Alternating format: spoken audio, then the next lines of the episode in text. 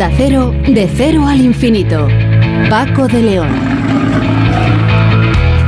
Señoras y señores, eh, muy buenas madrugadas y bienvenidos a esta cita semanal aquí en De Cero al Infinito, este programa diferente para gente curiosa en el que hoy vamos a empezar hablando del Día Mundial de las Enfermedades Raras eh, aprovechando esta eh, celebración, vamos a, vamos a hablar eh, dentro de un instante con una autoridad de investigación sobre estas patologías. Luis Montoliu, genetista e investigador del Centro Nacional de Biotecnología del CSIC y del Centro de Investigación Biomédica en Red en enfermedades raras del Instituto Carlos III.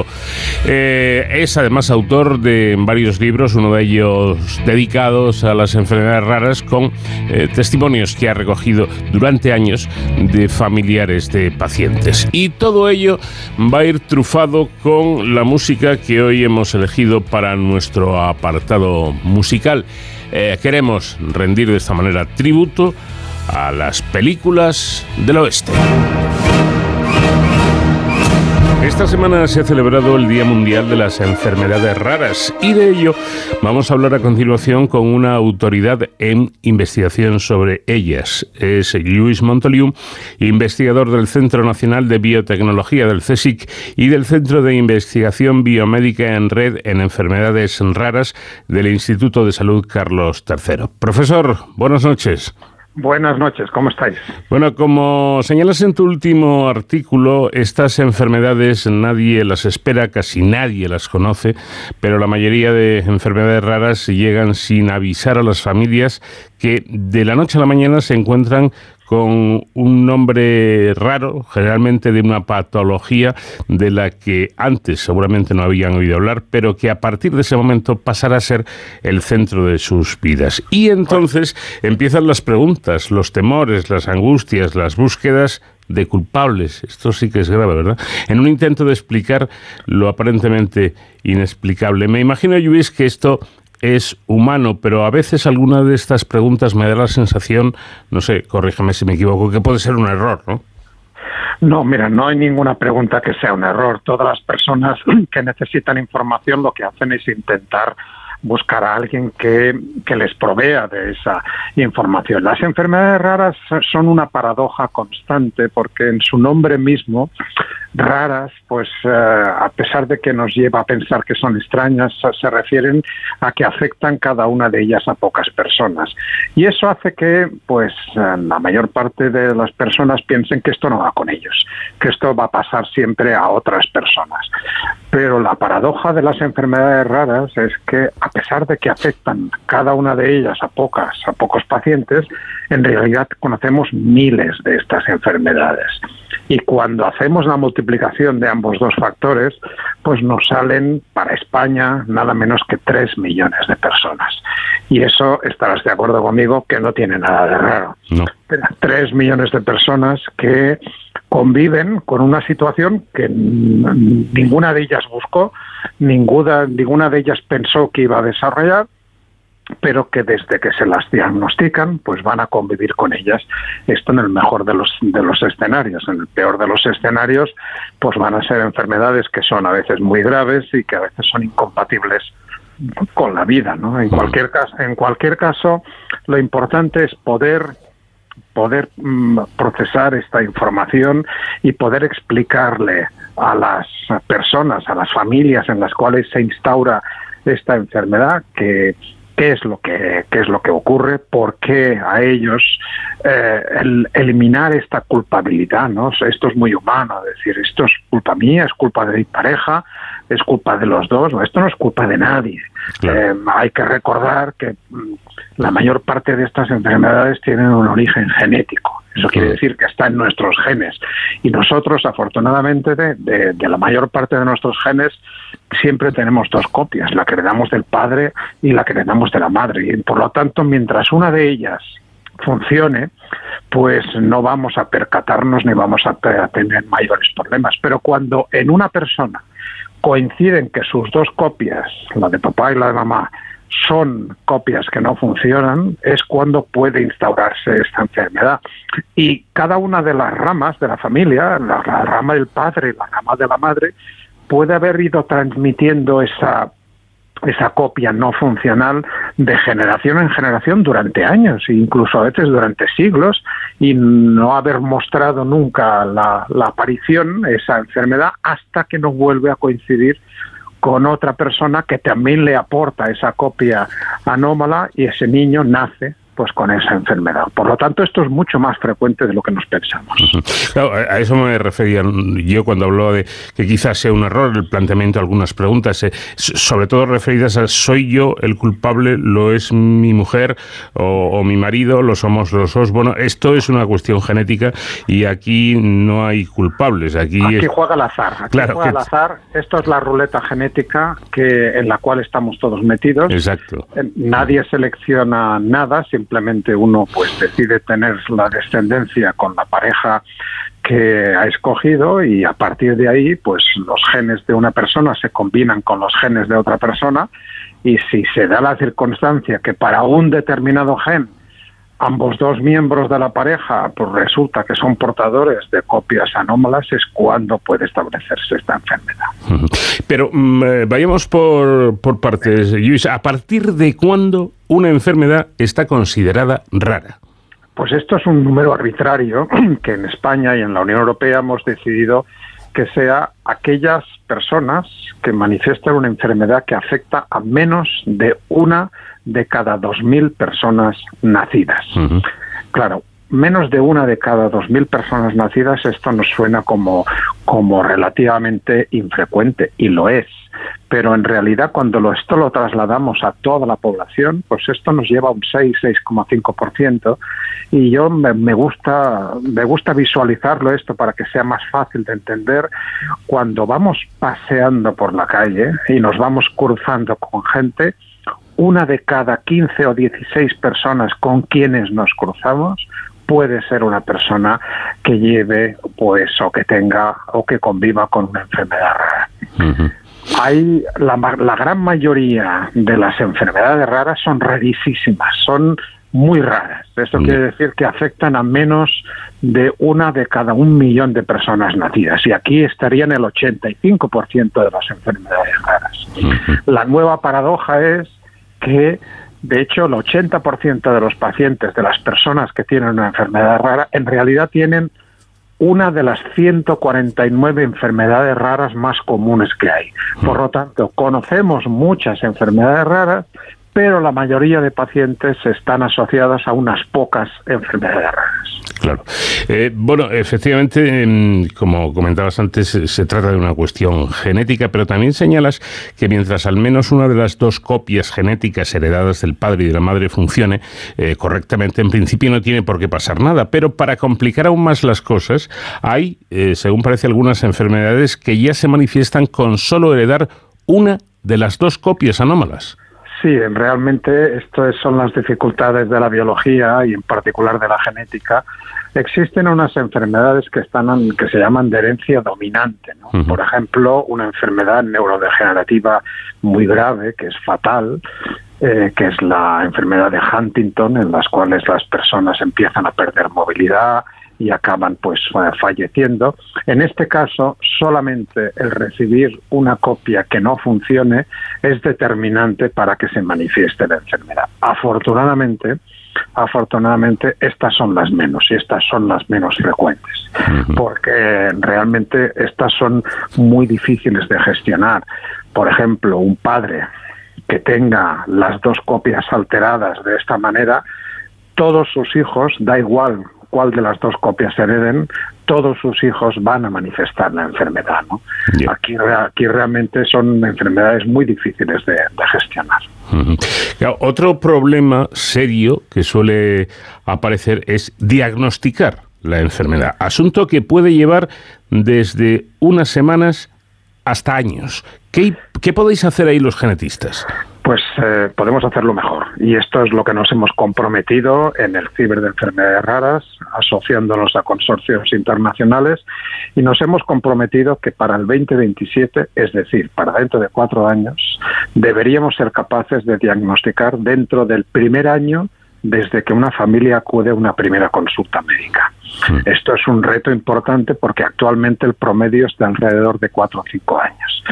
Y claro, claro, quien nos esté oyendo, pues pensará, pero hombre, yo sí leo yo estoy leyendo cada día que tenemos unas técnicas sofisticadísimas, tenemos unos equipos poderosísimos. ¿Por qué nos cuesta tanto?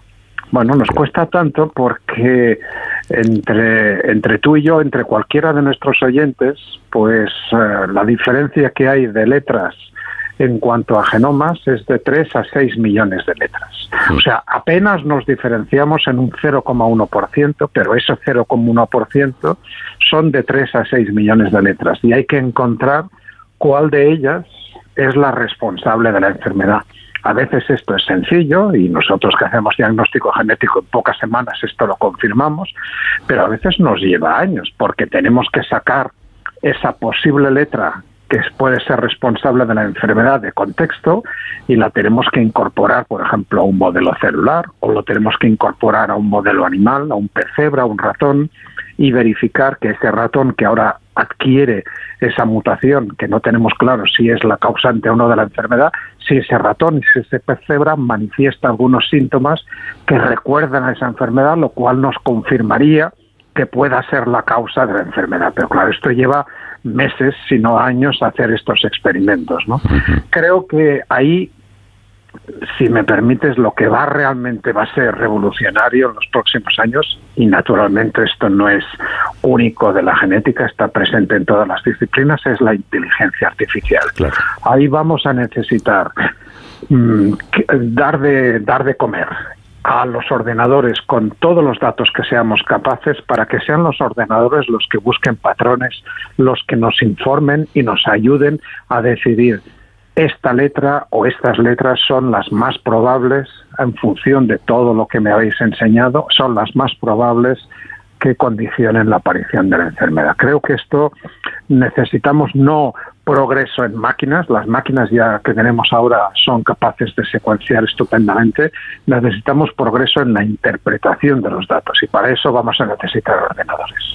Los famosos algoritmos, imagino, porque claro, entre, entre 3 y 6 millones de cambios de letras entre los genomas es una cantidad eh, enorme, ¿no? Entonces, me imagino que habrá que hacer, mm, pues no sé, miles, eh, millones tal vez de, de operaciones de cálculos. porque en, en, realidad, claro, en realidad nosotros tenemos más de 3.000 millones de pares de letras. 3.000 millones de pares de letras. Esto es un montón de letras en el genoma. Y las que se diferencian entre dos personas son de 3 a 6 millones. Es un 0,1% pero esos 3 a 6 millones siguen siendo muchísimas.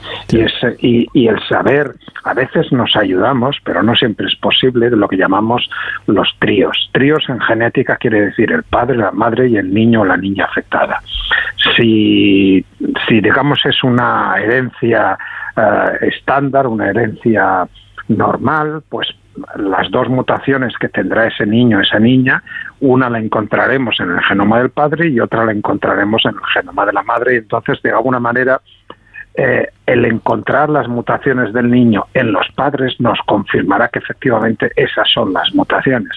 Pero a veces, de nuevo, la complejidad de la biología, a veces solamente es uno de los progenitores el que tiene una mutación y la otra mutación aparece justamente durante el desarrollo de ese niño. Es decir, que no es en absoluto necesario que le pasen cada uno de los padres mutaciones, sino que esas mutaciones pueden aparecer, pueden establecerse al inicio del desarrollo de ese niño cuando estaba en fase de un, de un embrión. Entonces, claro, ahí en ese caso no encontraremos la mutación en la madre y se va a ser más difícil pues acabar de convencernos de cuál es la mutación responsable. Claro, es que además para mayor complicación, ya es difícil el asunto, ¿no? Pero para mayor complicación resulta que hay personas diagnosticadas clínicamente a las cuales no les encontráis mutación alguna, o al revés, personas que portan mutaciones que deberían causar enfermedad y sin embargo están sanas. Lo has resaltado estupendamente y me encanta que, que lo comentes porque esto primero, esto lo que certifica es una cura de humildad. No lo sabemos todo y eh, tenemos que seguir investigando. Claro, nos acercamos a la enfermedad de gen a gen y lo que intentamos es asociar todas las maldades y todos los problemas de una patología a un determinado gen. Pero en realidad nosotros no tenemos un gen, tenemos 20.000 genes, que son los que necesitamos para vivir, ¿no? Y los 20.000 genes tienen complejas relaciones entre ellos que todavía no entendemos muy bien. Y eso hace que de repente unas enfermedades que sabemos que están asociadas a mutaciones a unos genes determinados, haya personas que clínicamente veamos que tienen esos síntomas y que podamos concluir clínicamente que tienen esa enfermedad, pero que no somos capaces de encontrar ninguna mutación. Y al revés, mm, vemos a veces mutaciones que condicionarían la aparición de una determinada enfermedad, mientras que esa persona pues no la manifiesta. ¿Y por qué no la manifiesta? Porque la combinación genética del resto de genes que tiene es capaz de compensar esa mutación inicial. Mm. Eso mm, es algo relativamente sorprendente, pero también es un halo de esperanza, porque si aprovechamos este conocimiento de estas personas que logran de forma espontánea y natural, podríamos decir, resolver su problema, porque han tenido una modificación genética en otro gen que es capaz de compensar la, alteración en el primero, si supiéramos qué otros genes hay que tocar para que desaparecieran los síntomas de una enfermedad, pues todo ese trecho que tendríamos avanzado y tendríamos una nueva manera de curar las enfermedades raras. Esto es relativamente novedoso y esto ha abierto una nueva vía de, terapias, porque a veces las terapias no las tenemos que ir a buscar demasiado lejos, las terapias las tenemos dentro de nosotros mismos. Los propios genes que tenemos son capaces de compensarse mutuamente, ¿no? Y esa compensación es la que tenemos que estudiar. Eh, hablábamos antes de la necesidad de, esos nuevos algoritmos, de esas eh, operaciones de, cálculo eh, de más potencia, en definitiva, pero, Luis, a los eh, genetistas como, como tú y como tantos, ¿os queda mucho por aprender del genoma? Pues nos queda muchísimo. Eh, somos, eh, somos un, perdón, perdón un momento. Somos un montón de, tenemos un montón de información hmm. que estamos recopilando de, de genomas, pero cada vez tenemos tanta información que procesar que nuestro problema es la interpretación. Fíjate, el genoma humano se secuenció en 2001. Hubo quien dijo, ya se ha acabado todo, ya podemos olvidarnos de, la genética humana porque ya lo tenemos todo resuelto, ya hemos leído el genoma. Bueno, estamos a 2023, han pasado 22 mm. años y seguimos todavía intentando entender. Hay que saber una cosa del genoma, esos 20.000 genes apenas ocupan el 2% de la totalidad de letras del genoma. Mm. Entonces, claro, cuando uno sabe esto, la pregunta inmediatamente después es, ¿y el 98% restante? ¿Qué hay? ¿Qué demonios hay ahí en ese 98%? Porque si lo tenemos será por algo, ¿no? Será mm. por alguna razón. Efectivamente, ahí hay muchos AD, mucha, mucho ADN, muchas secuencias que todavía no conocemos, pero ahí están sobre todo los interruptores. Los interruptores son aquellas secuencias que le dicen a un gen que se active o que se desactive. Es decir, empieza a funcionar o deja de funcionar. Y a veces las patologías se pueden instaurar simplemente porque un gen debería haberse activado y no lo ha hecho, o un gen debería haberse silenciado y no lo ha hecho. Es decir, que las mutaciones no solamente son en el propio gen, sino en aquellos otros elementos que controlan cuando se enciende y se apaga un gen. Em, yendo quizá a un terreno eh, más práctico, ¿no? Las enfermedades raras son de, tipos muy distintos, las hay mortales, no mortales, dolorosas, indoloras, eh, pero generalmente, quizá porque se, evidencian más, ¿no? Nos llaman la atención eh, y nos deja más hepatados, Luis, cuando vemos a, niños o a, o a personas pues muy discapacitadas por, esta, por estas enfermedades raras. ¿Tienen mala idea estos, este tipo de, enfermedades? ¿Suelen ser eh, tremendas? Bueno, la verdad es que son muy variadas. Lo único que tienen en común estas enfermedades raras es que afectan cada una de ellas a pocas personas. Eso es realmente lo único que tienen en común. Y lo cierto es que muchas de ellas, desgraciadamente, y tú lo dices bien, tienen unas discapacidades muy importantes, discapacidades motoras de movimiento, discapacidades cognitivas de relación social o discapacidades mentales y sobre todo las alteraciones neurológicas, lo que se viene a llamar ahora un cajón desastre, que es los trastornos del espectro autista, ¿no? O sea, lo que antes resumíamos con la palabra autismo, pero que en realidad tenemos que abrir el foco y por eso hablamos de TEAS, ¿no? De trastorno del espectro autista, porque hay, hay numerosos genes que alteran la manera como percibimos el mundo y alteran esa socialización y a veces hay niños que, que se apagan, ¿no? Se apagan eh, de repente hasta los cuatro o los cinco años, pues es un niño que va evolucionando normal y a los cinco años deja de hablar y deja de comunicarse y deja de interaccionar con su entorno, ¿no? Y esto es algo pues terrible, ¿no? Terrible para una para una para una familia que hasta ahora hasta ese momento pues ha estado disfrutando como cualquier otro padre de sus de sus hijos, ¿no? Y estos son las más difíciles de interpretar, por supuesto, las que son tremendamente discapacitantes que dejan a los niños o a las niñas prostradas y que evidentemente son tremendamente dependientes, pues son pues son las las más preocupantes. Claro. Pero también hay que resaltar y también quiero decir, porque hay personas que no se sienten cómodas con esto de llamarse enfermedades raras, mm. porque, por ejemplo, imagina una persona que tenga una sordera congénita, que tenga un problema de audición. Eh, ¿Es una persona que está enferma?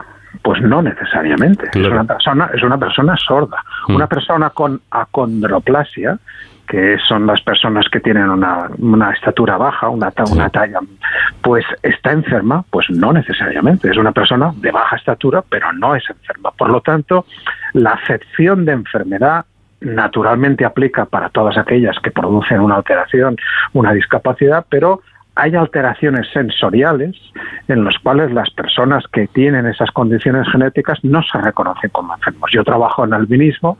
Albinismo es una enfermedad rara, es una condición genética de baja prevalencia que está asociada a una visión muy pobre. Son personas que tienen una discapacidad visual importante. De hecho, son ciegos legales en este país, en la Unión Europea. Mm. Son enfermos, pues ellos no se consideran enfermos. Yo no los trato como tales. Son personas con albinismo, tienen esa condición genética, ¿no? Evidentemente, cuando estamos hablando de fibrosis quística, que es la más común de las raras o la más rara de las comunes, porque está como en el, en el umbral de una de cada 2.000, 2.500 personas, pues son personas que tienen problemas de respiración, problemas que se acumulan moco en sus bronquios, que tienen que extraérselo y pueden, pueden fallecer a una edad temprana. Entonces, claro que estamos hablando de enfermedad. Con lo cual, fíjate que dentro de enfermedades raras caben desde las discapacidades más terribles que no desearíamos para nadie, a las, a las alteraciones incluso metabólicas que pueden gestionarse pues simplemente cambiando la dieta. ¿no? Tienes un problema en un gen, pero si dejas de comer esa, esa, ese alimento, pues no vas a tener problemas. Pues mm. bueno, pues hay de todo. Efectivamente, y me parece muy interesante esta puntualización, porque un albino puede decir, oiga, si una persona tiene un accidente de tráfico, por ejemplo, y le tienen que amputar una pierna, ¿es un enfermo? No. es una persona que ha tenido un accidente y ha perdido un miembro, pero no es enfermo, efectivamente. Luis eh, Montoliu, investigador del Centro Nacional de Biotecnología y del Centro de Investigación Biomédica en Red en Enfermedades Raras, sabes perfectamente que para mí es un placer siempre hablar contigo y lo mío y lo mío, lo mío también. Yo os agradezco siempre vuestro interés y siempre es, está muy bien hablar contigo y poder trasladar a tus oyentes pues estos estos conocimientos. Luis, un fuerte abrazo, muchas gracias. Un abrazo. El mundo del cómic va a ser protagonista de esta sección que cada semana nos regala Sonsoles Sánchez Reyes. ¿Qué tal, Sonsoles? Buenas noches. Muy buenas noches, Paco. Vamos a hablar de un personaje entrañable y reportero indómito que desde luego nos ha hecho a la mayoría pasar ratos maravillosos con sus aventuras. Hablamos de Tintín. Vamos a conocer al personaje y vamos a conocer al autor que lo creó. En 1907 nacía en la localidad belga de Etterbeek Georges Remy, conocido como Hergé, creador en 1929 del personaje de Tintín o Tintin, como dicen en francés, el emblemático reportero. Este 3 de marzo se cumplen 40 años del fallecimiento de quien ha sido llamado padre del cómic europeo. Todos los seguidores de esta célebre tira cómica saben que el cuartel general de Tintín y sus compañeros es la morada del capitán Haddock, el castillo de Moulansart. Hergé lo denominó así, invirtiendo el orden del nombre de una pequeña localidad belga en el Brabante Ballon, Sarre-Moulin realizó el mismo juego lingüístico que había llevado a cabo con sus iniciales para su nombre artístico, Georges Remy, GR, permutándolas a RG, de manera que pronunciadas en francés sonase Hergé.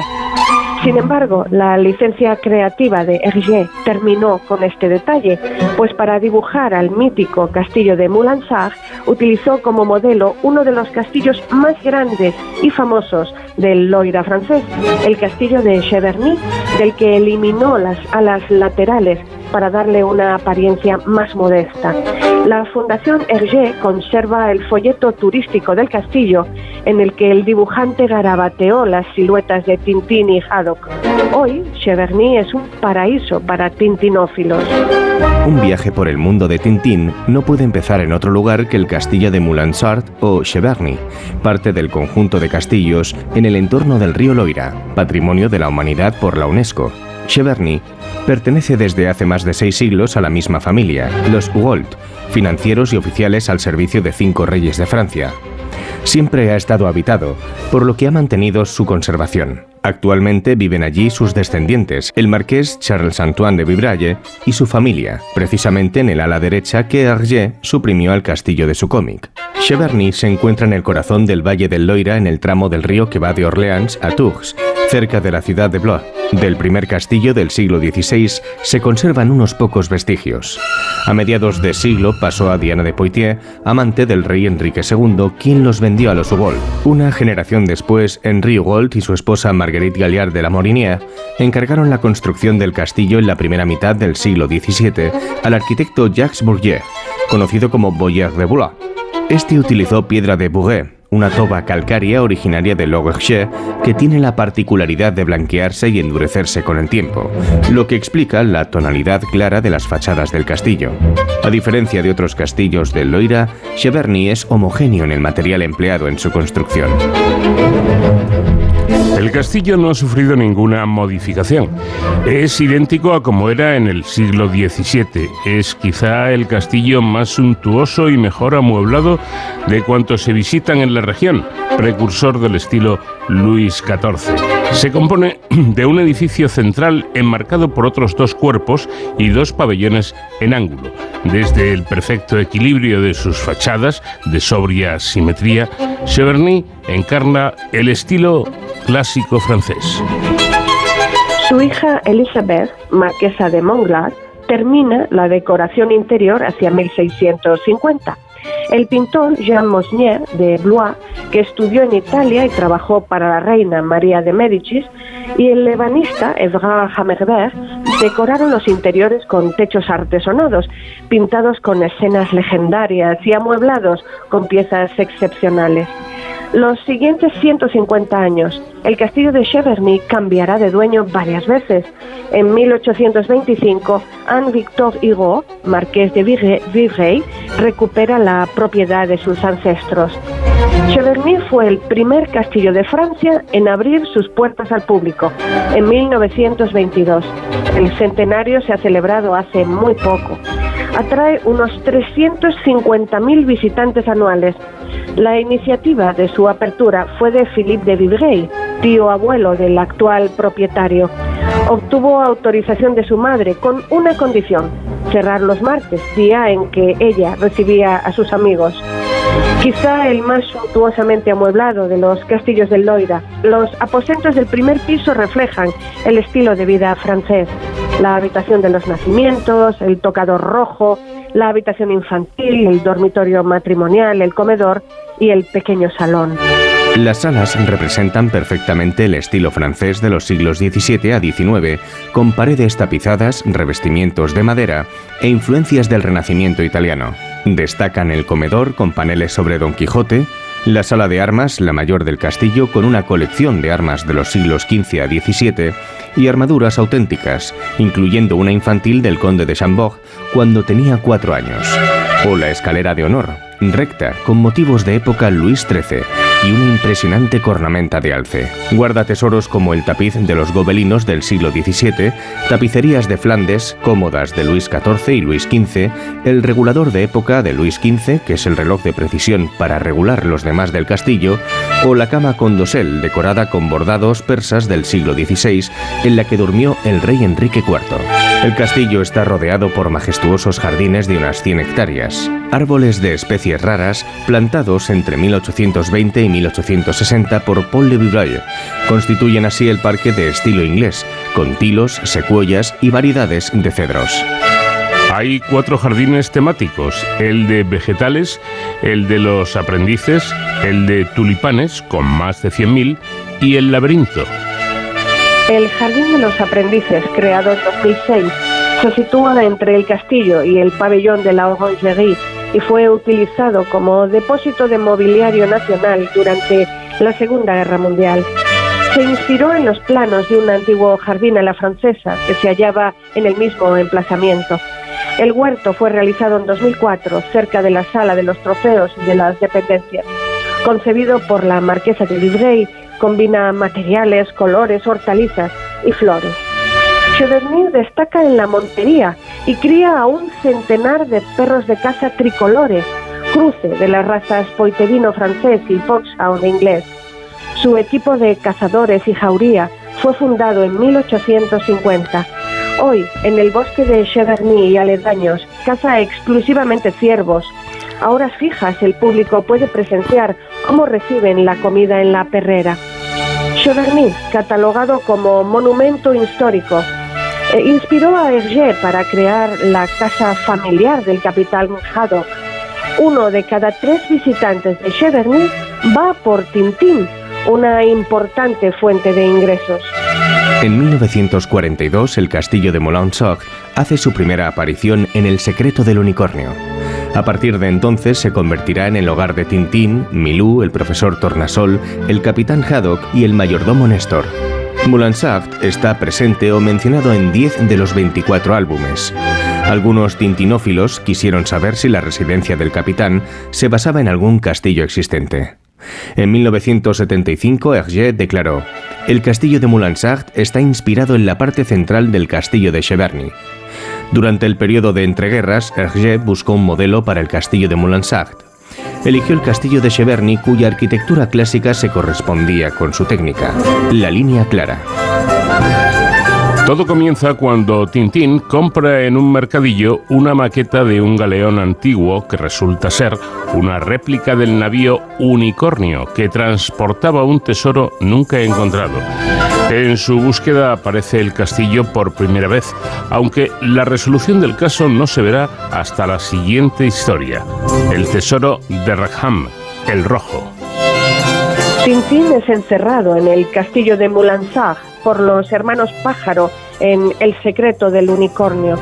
Al terminar la aventura se descubre que el castillo había pertenecido a un antepasado del capitán Archibaldo Haddock, el caballero Francisco de Haddock como regalo de Luis XIV de Francia en premio a sus actividades corsarias. Este caballero esconde en sus bodegas el tesoro de Rackham el Rojo, que Tintín y el capitán buscan a lo largo de la historia y encuentran en la cripta de Moulansag. Al correr de los siglos, la residencia acabó perteneciendo a los hermanos Pájaro, dos anticuarios de pocos escrúpulos que se enfrentarán con Tintín y Haddock. Tras su detención, el castillo se puso a la venta. Haddock adquiere el castillo gracias a que el profesor Silvestre Tornasol lo compra para él en retribución por permitirle probar su submarino con forma de tiburón en la expedición al unicornio y gracias a la subvención que el profesor recibió del gobierno por su submarino. El capitán mantiene en su puesto al mayordomo Néstor. El castillo sufrió desperfectos cuando el profesor Tornasol estuvo analizando los comprimidos del detonante N14 y se quebraron todos los cristales, cerámicas y lozas de la mansión cuando probó su aparato de ultrasonidos. Después llegaron al castillo el príncipe Abdalá y su séquito y se instalaron a sus anchas. Pero la época más convulsa de Moulinsart fue la visita de la soprano Bianca Castafiore y su pianista. La trama del cómic Las joyas de la Castafiore, 1963, se desarrolla enteramente en el castillo de Moulinsart y sus alrededores. Gracias al contacto entre el dominio de Cheverny y la Fundación Hergé desde 1996, en 2001 se abrió la exposición permanente Los secretos de Moulinsart, en las dependencias de Cheverny. Con la escenografía interactiva de Adelan Guyot, los visitantes reviven los acontecimientos en cómics tridimensionales. En el edificio adyacente al castillo, donde se ha abierto el Museo de Tintín, se han recreado los ambientes de la fortaleza en los que se desarrollaron sus peripecias en varios de sus álbumes. El castillo dedica un espacio de 700 metros cuadrados a la exposición, que reproduce a tamaño natural las principales piezas de Moulinsart. Seis salas acogen diferentes episodios vividos por el reportero, cuya decoración, sonido e imágenes consiguen que el visitante se sienta dentro de las viñetas. Entre sus espacios destacan el laboratorio del profesor Tornasol y los sótanos del Moulinsart dibujados por Hergé, cuando Tintín despierta allí, encerrado en El secreto del unicornio. Se puede contemplar en su cripta el tesoro de Rackham el Rojo.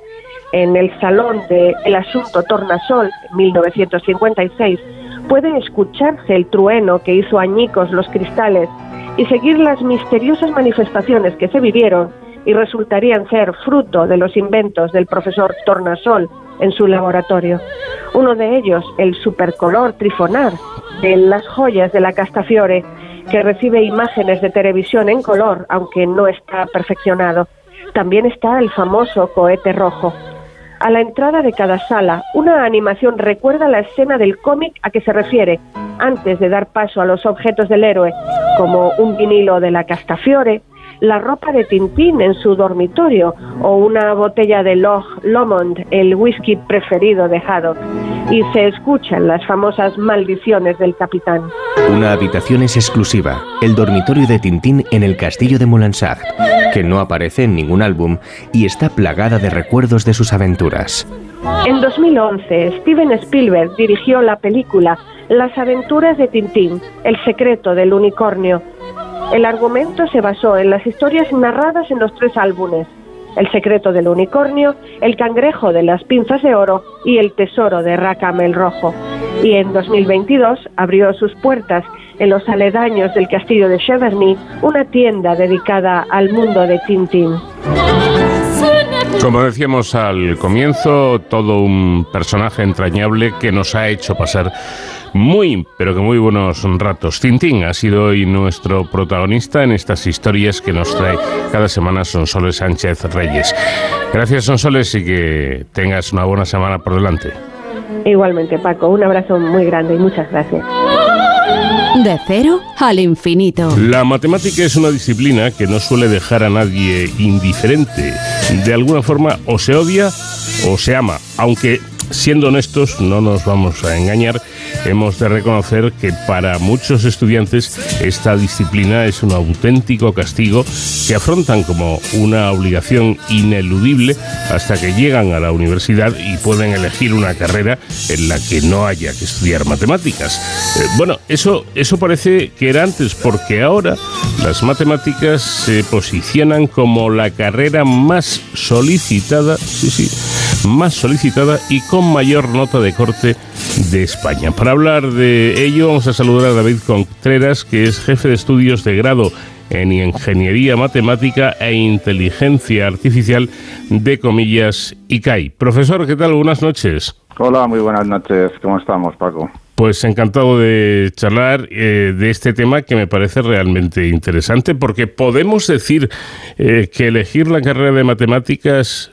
es realmente, tal y como están las cosas, esto es importante, ¿es una apuesta segura? Desde luego yo creo que a día de hoy es una apuesta segura, al igual que hace unos años era una opción no deseada, eh, padres, profesores, empleadores te desencantaban sobre, sobre estudiar estos estudios ahora mismo es una opción bonita, una materia que les fascina muchísimo a los alumnos y sobre todo muy demandada por las empresas. Acabo de decir que es una opción bonita. Esto, esto es realmente curioso. Yo no lo, no lo dudo. ¿eh? Lo que pasa es que en mi época, hace ya muchos años, eh, desde luego las matemáticas era era territorio árido, era, era tremendo enfrentarte con, con aquellas ecuaciones y, y, demás, pero eh, siempre he oído a, matemáticos, amigos míos, y a gente incluso que no son matemáticos, pero son aficionados a las matemáticas, que, que, es una aventura divertida y fascinante, y, veo que sí, ¿no? Eso es, eso es. Y los alumnos que, que llegan al grado, llegan a primero después de haber pasado por bachillerato, les ves que pasión a la matemática, porque es un conjunto de retos, es una forma de superarse a sí mismos, es una continua evaluación en su conocimiento y es como bueno como los retos que estamos acostumbrados en nuestro día a día que, cuanto más tienes más te motiva y más quieres avanzar en el conocimiento. Y la matemática justo es eso es resolver problemas y ponerte esos retos que, que, que permitan superarte a sí mismo. La clave quizás de lo que estaba diciendo tú es eh, bueno, cómo se traslada a la docencia, a las matemáticas, la forma de aprendizaje, que sea algo atractivo, que les motive, porque realmente, si nos damos cuenta, todo está lleno de matemáticas en nuestro día a día, es decir, la matemática es necesaria. Incluso cuando vamos a dividir una cuenta ¿no? en un restaurante o tienen que, repartirse, ¿cuánto tenemos que pagar de este regalo? todo es matemáticas, ¿no? Entonces, así tiene que ser visto por, por la sociedad y por suerte ahora las empresas pues están dando la importancia que tienen las matemáticas eh, en su día a día. Eh, mm, yo creo que ya ha llegado a un, tema que me parece capital.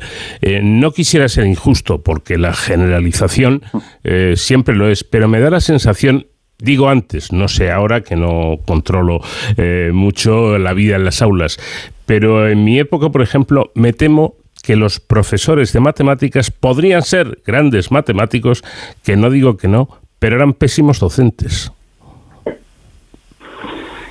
existía, existía esos casos y yo los he vivido y seguramente cualquier conocido que tengamos al lado también lo, ha sufrido. Antes las matemáticas quizás se explicaban eh, únicamente para, para aprender matemáticas, para entender la matemática per se, los teoremas, los principios, esa matemática dura.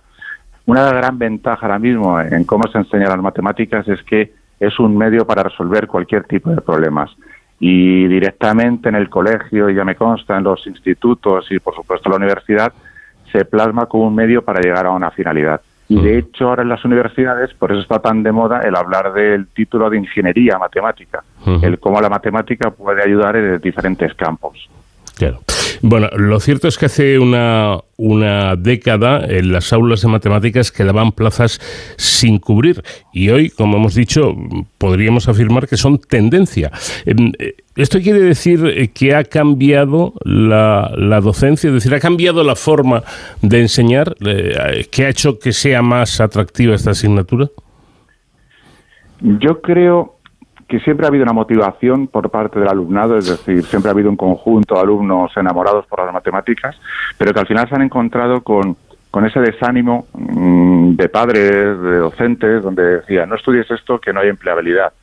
Hoy, por suerte, las empresas, el mercado laboral se ha dado cuenta de, un dato yo creo que ha cambiado, una característica que ha cambiado eh, esta perspectiva, que es la importancia que las empresas dan ahora al dato, a la gestión del dato. Em, bueno, otro, otro asunto mm, que yo creo es eh, importante saber es si cualquier, cualquier alumno puede estudiar matemáticas, solo ya de un nivel alto de matemáticas, o es necesario tener unas capacidades, digamos, especiales. Siempre se ha, se ha visto el perfil del matemático como aquel alumno por encima de la media, superdotado, de altas capacidades. Pero vamos a quitar esa, sí, eh, vamos a quitar ese punto de vista, ese, sesgo, porque cualquiera, cualquiera puede estudiar matemáticas y lo veo la gente que, estudia la carrera y las motivaciones que se generan eh, en bachillerato. Es decir, siempre hay un momento para engancharse a las matemáticas y generalmente porque ese proceso de aprendizaje que ha tenido el chico no ha sido el correcto.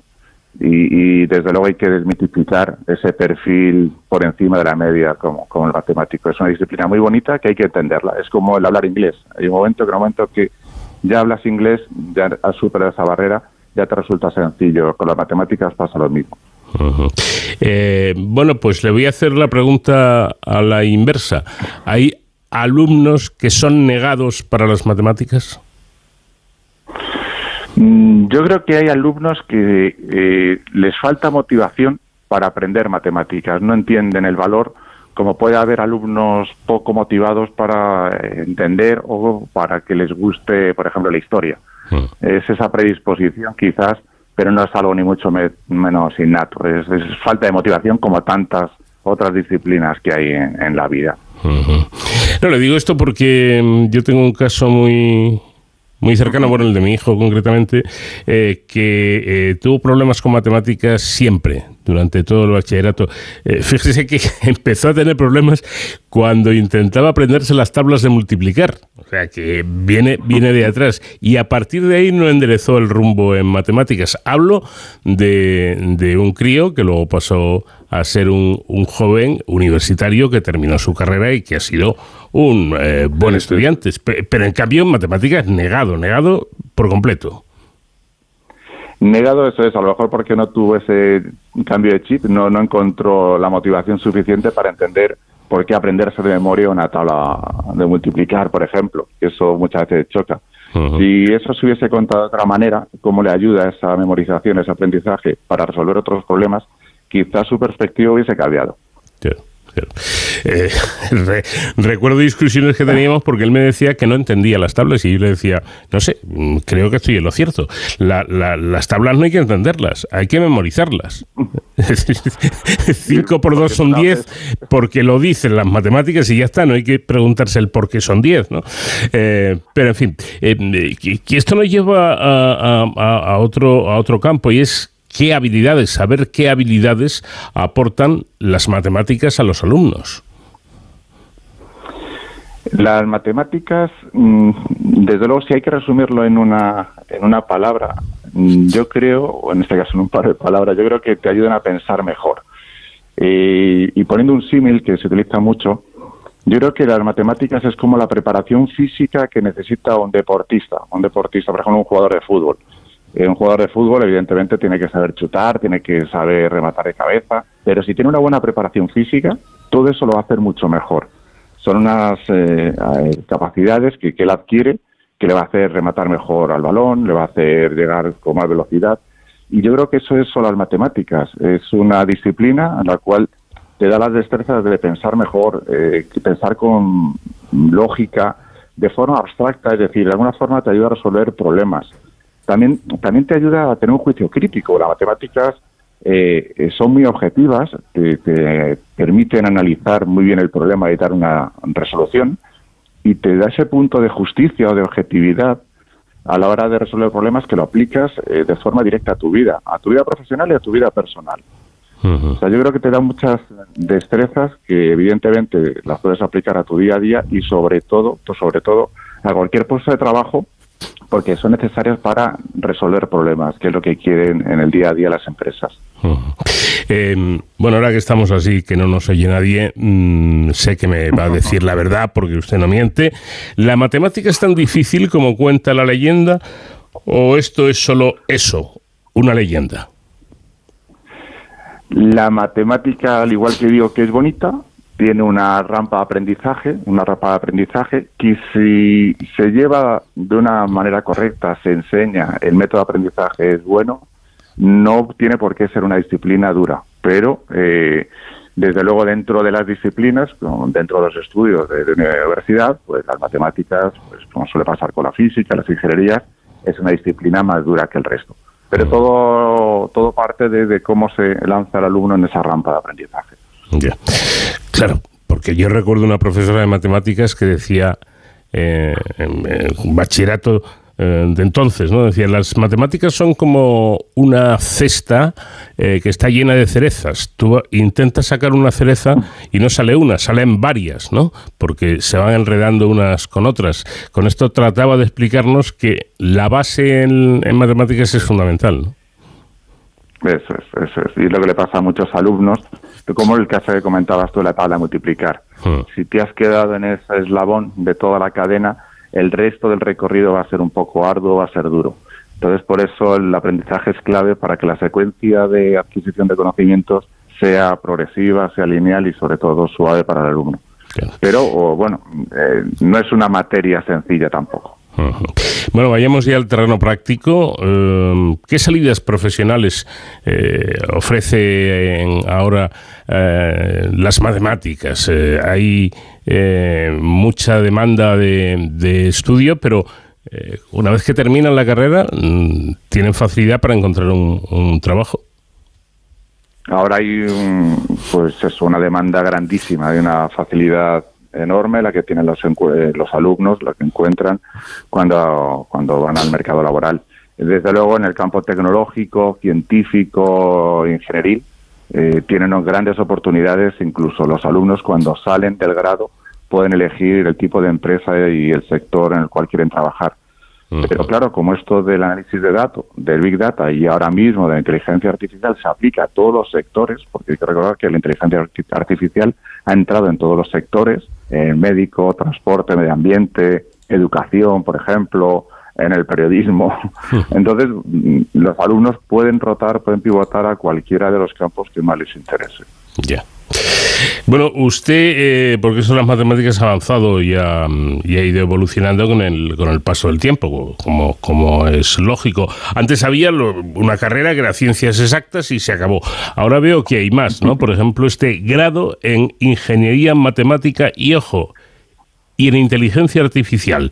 Eh, sobre la inteligencia artificial tengo pensado dedicar un tiempo específico en este programa, pero a modo de titular o de breve comentario le pregunto a usted, ¿la inteligencia artificial es tan peligrosa como algunos están diciendo. He llegado a leer eh, que hay una serie de personas, hablo de, personas de un nivel intelectual importante, que están diciendo que la inteligencia artificial podría acabar con la humanidad.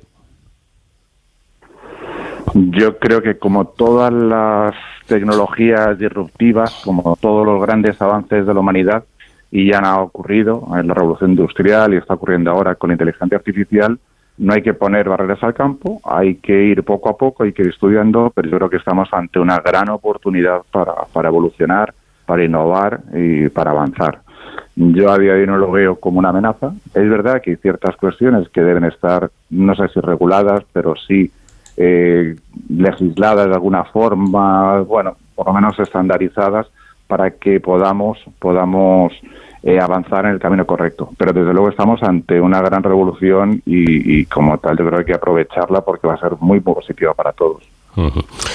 Bueno, pues con esto nos quedamos y sobre todo con lo que era motivo de, la entrevista, eh, hablar de las matemáticas, de que las cosas han cambiado mucho, que los estudiantes eh, ya no, no todos lo ven como el, el, logro eh, imposible, sino todo lo contrario, que son divertidas o pueden ser divertidas y que hay buenas salidas profesionales.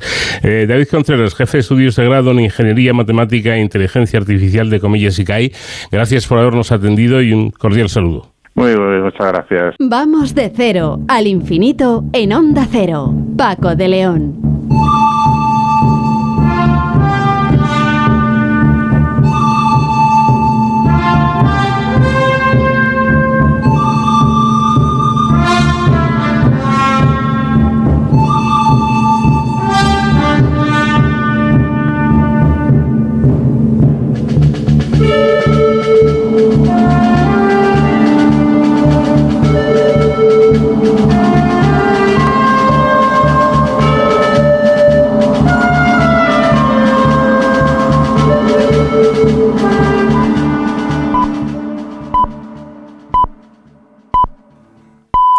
Las 5, las 4 en Canarias.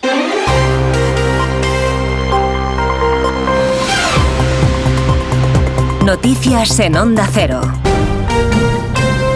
Saludos, buenas noches. Más de 50 estrellas de Hollywood exigen al presidente Joe Biden que pida un alto el fuego en la franja de Gaza. El grupo de artistas, entre los que se encuentran firmantes como Joaquin Phoenix, Kate Blanchett o John Stewart, piden el fin de los bombardeos israelíes en territorio palestino, pero también la puesta en libertad de los rehenes en manos del grupo islamista Hamas. Esta carta llega después de que el presidente estadounidense visitara Israel a principios de la semana. Allí reafirmaba la lealtad de Estados Unidos a Benjamin Netanyahu. Asegura, aseguraba en la reunión que pediría al Congreso un paquete de apoyo sin precedentes para la defensa de Israel. Corresponsal en Norteamérica, Agustín Alcalá. El Congreso sigue paralizado en un momento crítico para Estados Unidos, su seguridad nacional y la ayuda que Joe Biden quiere para Israel y Ucrania. El presidente mandó ayer al Capitolio una solicitud de fondos para gastos de seguridad nacional y de otras partidas por valor de 105.000 millones de dólares. Entre ellos hay 61.000 millones para Ucrania y 14.000 millones para Israel, un dinero que nadie sabe en Washington cuándo será enviado a Tel Aviv y a Kiev, porque los republicanos que controlan la Cámara de Representantes llevan 18 días sin un presidente. Durante una cumbre que tuvo en la Casa Blanca con los líderes de la Unión Europea. El presidente pareció convencido de que la ayuda humanitaria que desde el jueves espera en la frontera de Egipto con la franja de Gaza comenzará a entrar hoy o mañana. Logré un compromiso de los israelíes y del presidente de Egipto de que el paso sería abierto. La autopista debía ser asfaltada de nuevo porque estaba en mal estado. Yo creo que en las próximas 24 a 48 horas los primeros 20 camiones cruzarán.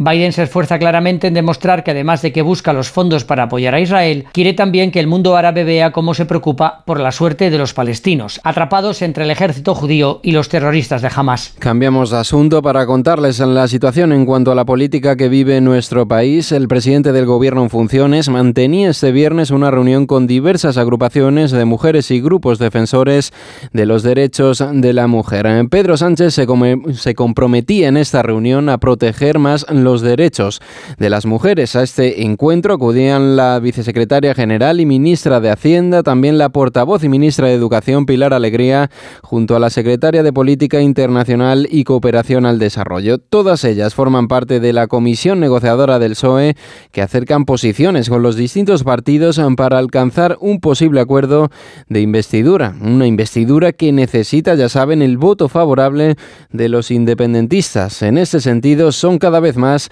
las voces socialistas las que se atreven a hablar de amnistía Ignacio Jarillo. El PSOE cierra una semana extra de ronda de contactos, esta vez con asociaciones no políticas, y sigue sin fijar posición, como dijo Pedro Sánchez que haría una vez acabadas sus reuniones con Bildu y Junts el pasado 13 de octubre. Todo sigue igual, sin fecha, sin acuerdo que anunciar y con el mismo debate intenso, mientras algunas voces de la Ejecutiva Socialista, como la diputada malagueña Nieves Ramírez, se expresaban ya abiertamente por la amnistía en el micro del Diario Sur. Yo creo que la amnistía, bueno, la amnistía es una herramienta que está dentro del ordenamiento jurídico, que hay muchos países países, la Unión Europea, que lo están incorporando a su, a ordenamiento jurídico. Y yo lo que estoy a favor es de cualquier mecanismo que haga que nuestro país no se rompa, no haya ruptura y que haya convivencia y unidad. O sea, ¿usted está a favor? Sí. Otras voces históricas, como el expresidente andaluz Rodríguez de la Borbolla, señalaban en COPE que la amnistía sería sacralizar la impunidad y acusar de indecente al Estado. En todo caso, fuentes del PSOE señalaban en las últimas horas que la solución, refiriéndose al desenlace del posible acuerdo o no con Junts para la investidura de Sánchez, ahora ya será rápido. Desde el Partido Popular, lo que denuncian los diputados del grupo parlamentario es que la presidenta de la Cámara Baja, Francina Armengol, esté paralizando esa institución por mandato mandato de Pedro Sánchez. La secretaria general del partido, Cuca Gamarra, ha lamentado la inactividad parlamentaria de las últimas semanas, mientras que ha instado a que se empiecen a tramitar iniciativas y a que el gobierno en funciones se pueda someter al control del poder legislativo. El Congreso de los Diputados debe de estar al servicio de los ciudadanos y no al servicio de un ciudadano como Pedro Sánchez, única y exclusivamente para servir a sus ansias de poder. En deportes y en fútbol ha vuelto la liga después del parón de selecciones. Lo ha hecho con la victoria de los Asuna ante el Granada por dos goles a cero. Este sábado juegan la Real Sociedad Mallorca, Getafe Betis, Atlético de Madrid, Celta de Vigo y Sevilla Real Madrid. Ah, lo dejamos aquí. Actualizamos en 55 minutos cuando sean las 6, las 5 en Canarias. Síguenos por internet en ondacero.es.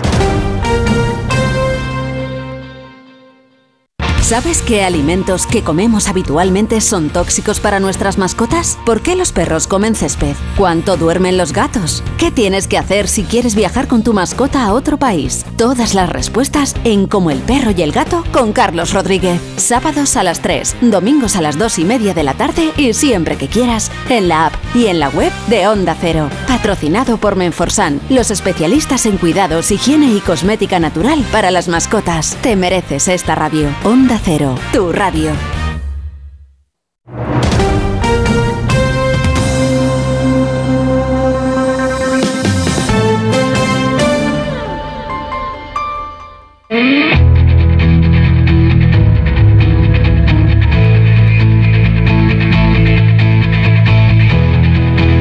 En Onda Cero, de cero al infinito. Paco de León.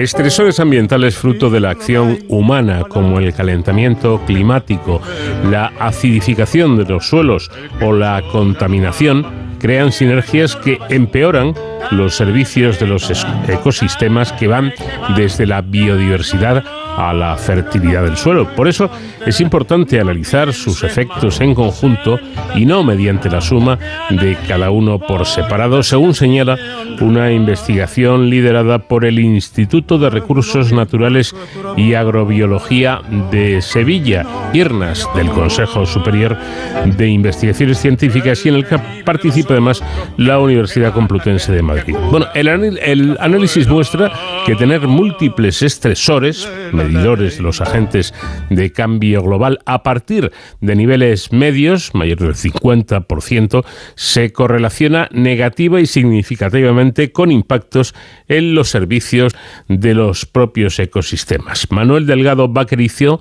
es científico del IRNAS y líder de este trabajo. Manuel, ¿qué tal? Muy buenas noches.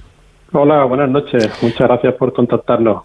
Un placer. Bueno, vamos a vamos a hablar eh, de, de lo que decíamos de niveles medios de, de estresores, pero cuando los múltiples factores de estrés cruzan un, digamos, umbral crítico, eh, más del 75% del máximo observado, parece ser que se reduce la biodiversidad del suelo y su funcionamiento a nivel mundial. Esto ya me da la sensación a mí, Manuel, de que son palabras mayores, ¿no?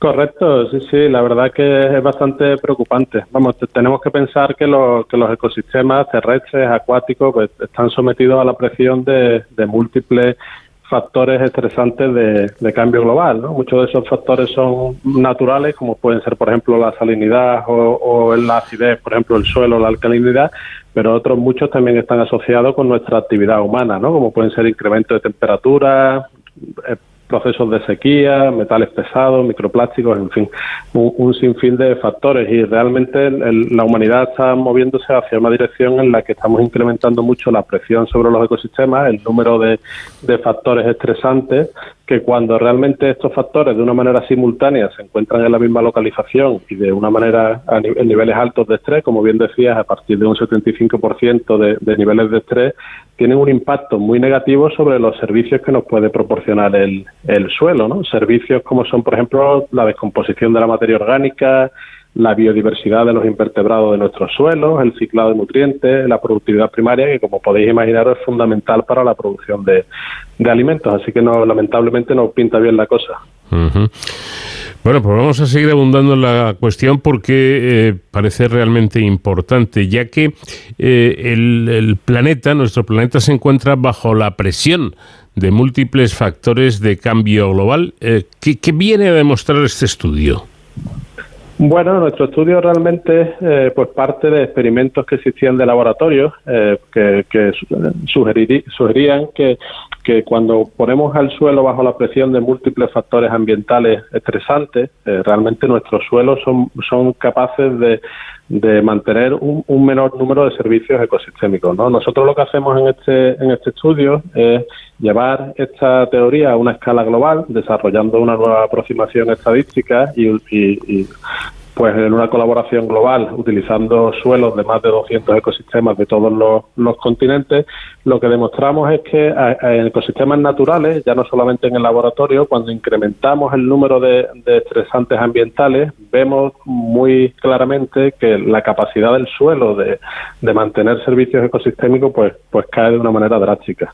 Bueno, efectivamente, em, como decía nuestro invitado anteriormente, se han publicado eh, experimentos de laboratorio señalando este, este patrón, pero este estudio eh, tengo entendido que es el primero en evaluar la sinergia de los agentes de cambio global en 200 ecosistemas reales, demostrando que lo visto en esos ensayos se corrobora. Es decir, han hecho ustedes la prueba del 9, ¿no? Correcto, sí, sí. Nosotros lo que demostramos es que en ecosistemas naturales, ya no solo en experimentos de laboratorio, pues al aumentar el número de presiones ambientales cae de una manera drástica el funcionamiento del, del ecosistema. ¿no? Tenemos que pensar que que nuestros suelos realmente son fundamentales para, para la humanidad, ¿no? Y que, es un recurso no, no renovable, ¿no? Muchas veces pensamos acerca del suelo como un recurso renovable, pero un centímetro de suelo puede tardar millones de años en formarse, ¿no? Entonces, mm. aquí es donde viene realmente la implicación de nuestro estudio, ¿no? Que en ecosistemas naturales, en bosques, en zonas de pastizales, etcétera, etcétera, cuando aumentamos la presión como estamos aumentando actualmente sobre los ecosistemas, el, el sistema decae en el nivel de, de funcionamiento y esto realmente eh, pues va a ser difícil de, recuperarlo. ¿no? Pensar, por ejemplo, que el, 95% de los alimentos que consumimos dependen directa o indirectamente del, del suelo y que nuestros suelos realmente ya están bastante degradados. ¿no? Uno de cada tres suelos, eh, según la FAO, ya están, tienen algún tipo de, degradación en la, en la actualidad, ¿no? De aquí la, importancia de que en el futuro, ¿no? Pues tengamos en cuenta este aumento de estresantes y el impacto que tiene sobre nuestro suelo. Claro, es que aquí estamos yendo al, al, al, grano, ¿no? Porque, y nunca mejor dicho, porque aquí ya no se trata de respirar un aire con más o menos calidad. Ojo, que esto es importantísimo, la calidad del aire, no le estoy quitando importancia ni mucho menos, pero, pero es que aquí estamos hablando nada más y nada menos, Manuel, de comer o no comer, es decir, de que la tierra nos dé alimento o no nos lo pueda dar. Correcto, sí, sí. Lo que estamos viendo realmente es que conforme aumenta el número de, estresantes, pues la productividad del ecosistema disminuye, ¿no? No solamente la productividad en cuanto a la producción de alimentos, sino también, por ejemplo, la capacidad que tiene el suelo de regular la entrada de patógenos, que, que son realmente eh, bastante importantes de cara a la productividad de, de alimentos también y también de cara a, la, a, mantener la biodiversidad del, del, suelo. No todo el mundo es consciente, pero el, suelo que cabe en una cucharilla de, de, café, un gramo de suelo, ya tiene miles de especies de bacterias y millones de, de, individuos. ¿no? Nosotros lo que vemos, por ejemplo, es que este aumento del estrés eh, tiene un impacto muy negativo sobre la biodiversidad de los invertebrados. Y los invertebrados del suelo, como pueden ser pues lombrices, por ejemplo, y otros otros invertebrados pueden tener, eh, o sea, tienen realmente un papel fundamental sobre la, entrada de los nutrientes en el sistema y cómo el sistema permite esos nutrientes que entren dentro de las plantas y, produzcan nuestros alimentos, ¿no? Entonces tiene unas implicaciones bastante importantes. Claro, pero eh, para ser más claro todavía, yo creo que, merece la pena eh, subrayarlo, ¿no? El ejemplo que pone de en una cucharilla de, tierra hay miles o millones de bichitos por ahí, pero lo importante es que cada uno de esos bichitos es absolutamente necesario, ¿no? Correcto, sí, sí, la biodiversidad del suelo es, fundamental para mantener el funcionamiento de, los ecosistemas, ¿no? Los distintos organismos que viven en el suelo traen distintas herramientas, ¿no? Que permiten descomponer la materia orgánica, nuestros propios residuos que nosotros generamos, eh, cortan esos residuos y permiten que los nutrientes entren en el sistema y estén disponibles para, para las plantas, ¿no? Lo cual es esencial para, para luego producir los alimentos que nosotros que nosotros consumimos. Entonces, la, la pérdida de biodiversidad del suelo es muy difícil de de recuperar. Hay un asunto me parece mm, muy importante y es que dice usted que en este eh, que este estudio permite cuantificar cuánto estamos infravalorando el impacto de los agentes de cambio global en los servicios ecosistémicos cuando los analizamos uno a uno, es decir, no es, no es el análisis digamos global, no, es uno a uno. Exactamente, sí, es que la, mayoría de los, de los estudios que investigan el impacto del cambio global sobre nuestros ecosistemas se centran básicamente en uno o dos factores de cambio global. Esto se debe a que realmente llevar a cabo eh, pues diseños factoriales con, múltiples factores de cambio global, pues realmente requiere muchísimos recursos y es una investigación bastante compleja, ¿no? Entonces nosotros aquí desarrollamos un, un método matemático, numérico, estadístico que nos permite realmente, utilizando datos observacionales, utilizando esta técnica de los umbrales, identificar cómo múltiples eh, estresantes ambientales de forma simultánea pueden tener un impacto sobre, sobre el funcionamiento. Y realmente eso es uno de los avances importantes de nuestra investigación, que utilizando datos que recogemos en el campo, a partir de ahora podemos tener una visión mucho más clara sobre el impacto que múltiples servicios, o sea, múltiples estresantes tienen sobre nuestro, nuestro ecosistema. En definitiva, abre diversas vías de de futuras investigaciones para entender mejor cómo operan estas sinergias entre agentes de, cambio global, ¿no? Exacto, sí, sí. En la actualidad no sabemos mucho sobre cómo las distintas sinergias impactan nuestra, nuestro ecosistema, en parte por estas limitaciones experimentales de las que estábamos hablando antes, eh, pero realmente es muy importante porque nuestros ecosistemas no solamente se ven sometidos a un único pues estresante ambiental, ¿no? como puede ser el incremento de temperatura, como todos vemos en la actualidad, tenemos temperaturas más altas, pero al mismo tiempo tenemos procesos de, de sequía, tenemos mayor estacionalidad climática, estamos fertilizando los suelos, estamos cambiando los usos de los suelos, introducimos metales pesados, pesados microplásticos, pesticidas, en fin. Hay un sinfín de, estresantes que estamos introduciendo en nuestros suelos y muchas veces cuando llevamos a cabo investigaciones solamente nos centramos en uno de estos estresantes, lo cual no es realista porque no tiene en cuenta la interacción de todos estos estresantes y, cómo todos ellos al mismo tiempo van a generar un impacto sobre, sobre el ecosistema. Muchas veces cuando solamente investigamos un estresante puede parecer erróneamente que no está teniendo un, gran impacto, pero cuando interacciona con otros estresantes puede tener un, impacto mucho mayor que no, que no habíamos observado. ¿no? Entonces, la, investigación actual lo que abre es un poco eh, la dirección a entender mucho mejor en, ecosistemas eh, naturales, ecosistemas eh, terrestres en general, el impacto que tienen todos estos impactos cuando, cuando se consideran de una forma conjunta y no por separado. La pregunta sería si es posible, ¿creen ustedes que se puede predecir el futuro de nuestros ecosistemas? Lo intentamos, intentamos predecir el, futuro de los ecosistemas. Más o menos tenemos una idea clara sobre cómo va la dirección en el incremento de temperatura, lo cual es bastante preocupante, pero también eh, tenemos predicciones al futuro sobre cómo va a cambiar la disponibilidad de agua en muchas zonas, por ejemplo, de España, ¿no? El sureste español, por ejemplo, va a sufrir procesos importantes de reducción de precipitación, y sequías, etcétera, etcétera. Y teniendo en cuenta cómo van a evolucionar todos estos estresantes en, en los siguientes 100 años, nosotros también podemos intentar averiguar cómo va a impactar eso sobre los, servicios ecosistémicos que nos proporciona nuestro, nuestros suelos. ¿no? El problema es que cada vez tenemos más estresantes, incluso se generan estresantes nuevos eh, en la actualidad en nuestros ecosistemas y si no los tenemos todos en cuenta de una forma simultánea y sus sinergias, pues realmente es difícil predecirlo, ¿no? Entonces, bueno, de cara al futuro es muy importante que tanto en políticas, en, manejos ambientales, se tengan en cuenta todas estas sinergias simultáneas para predecir el futuro de, de nuestros ecosistemas bajo un contexto de cambio global.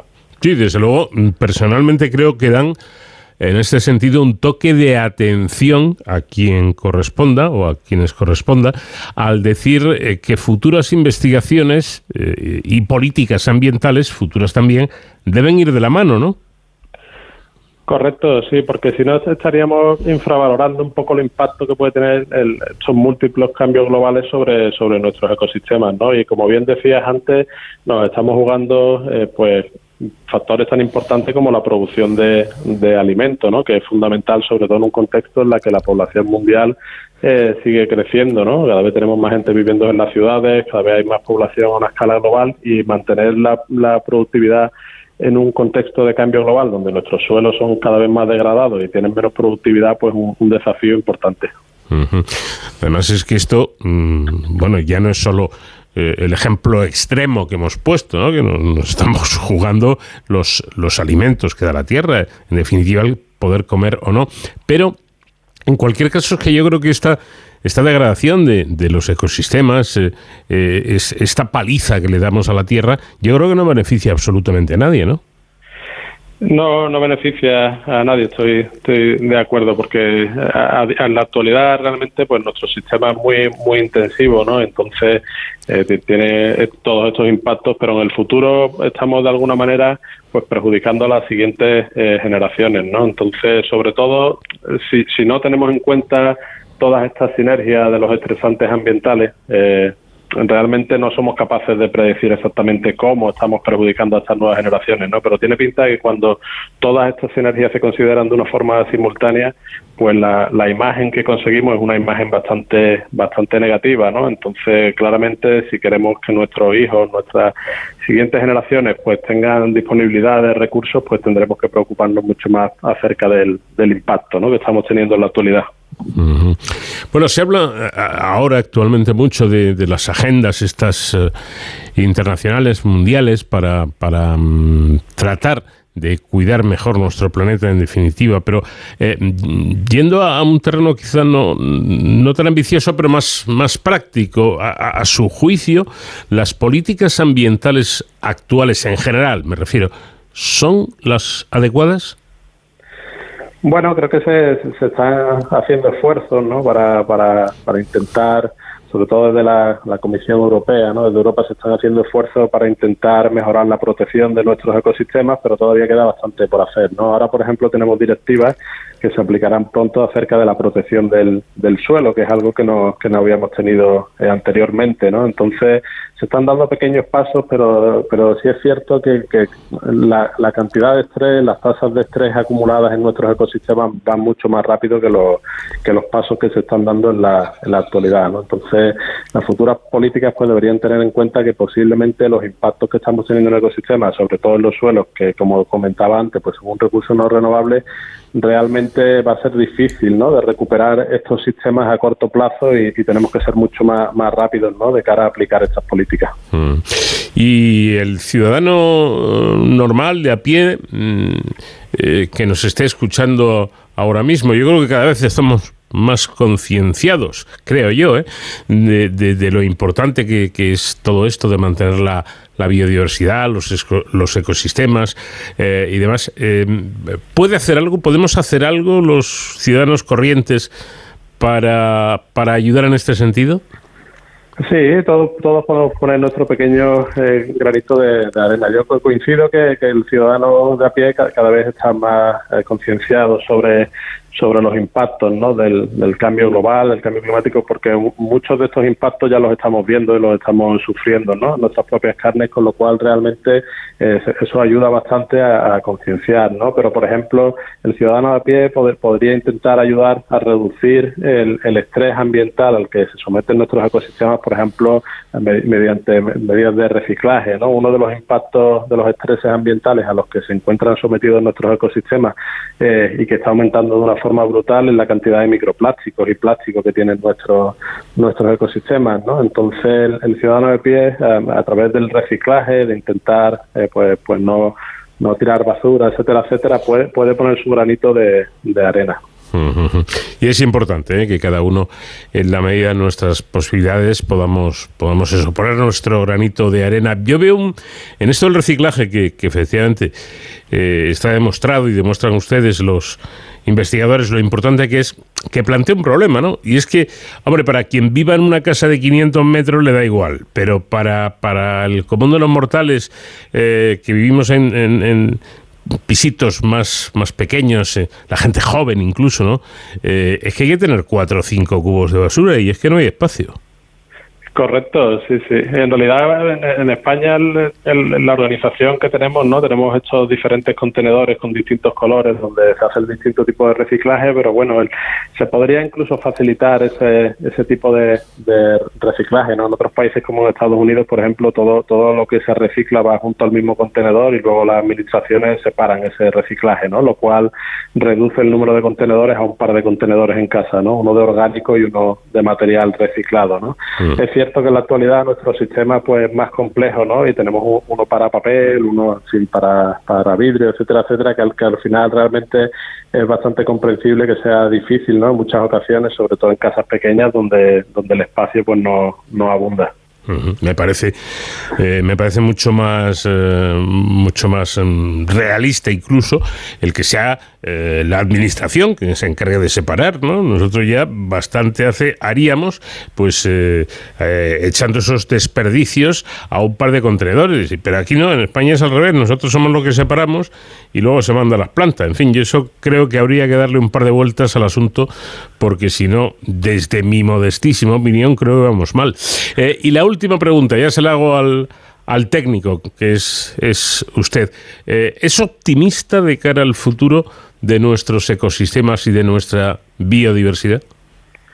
Eh, tenemos que tenemos que hacerlo realmente, o sea, tenemos que ser optimistas de que seremos capaces de reconducir esta esta situación, ¿no? A través de, de nuestro pequeño granito de arena, como hablábamos antes, a través de reducir, por ejemplo, las emisiones de CO2, eh, utilizando más el transporte público, el reciclaje, etcétera, etcétera, pero también desde el punto de vista de la administración a distintos niveles, nivel regional, nacional, pero también a nivel de la Unión Europea, eh, de llevar a cabo una concienciación y unas directivas que nos permitan proteger el, el suelo, que, realmente es fundamental si queremos pues mantener nuestra civilización.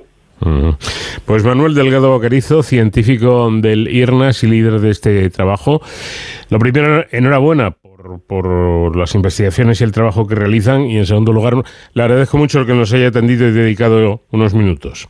Nada, muchísimas gracias a vosotros por, por atendernos. Un abrazo. Caminito que el tiempo que juntos un día nos viste pasar. He venido por última vez, he venido a contar de mi mar.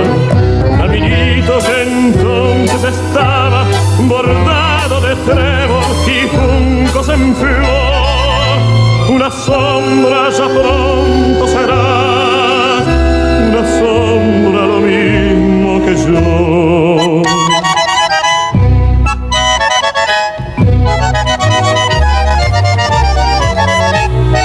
Desde que se fue, triste vivo yo, caminito amigo yo también me voy. Desde que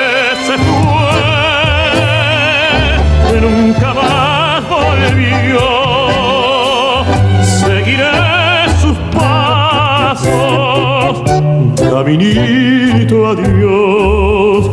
Caminito que todas las tardes pedí recorría cantando mi amor no le digas si vuelve a pasar que mi llanto tu suelo regó. Caminito cubierto de cardo, la mano del tiempo tu huella a tu lado quisiera caer y que el tiempo nos mate a los dos.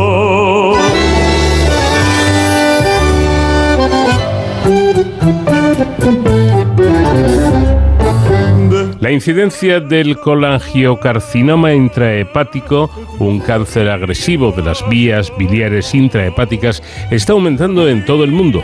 La cirugía es la principal opción curativa, pero hasta dos tercios de los pacientes presentan recurrencia de la enfermedad.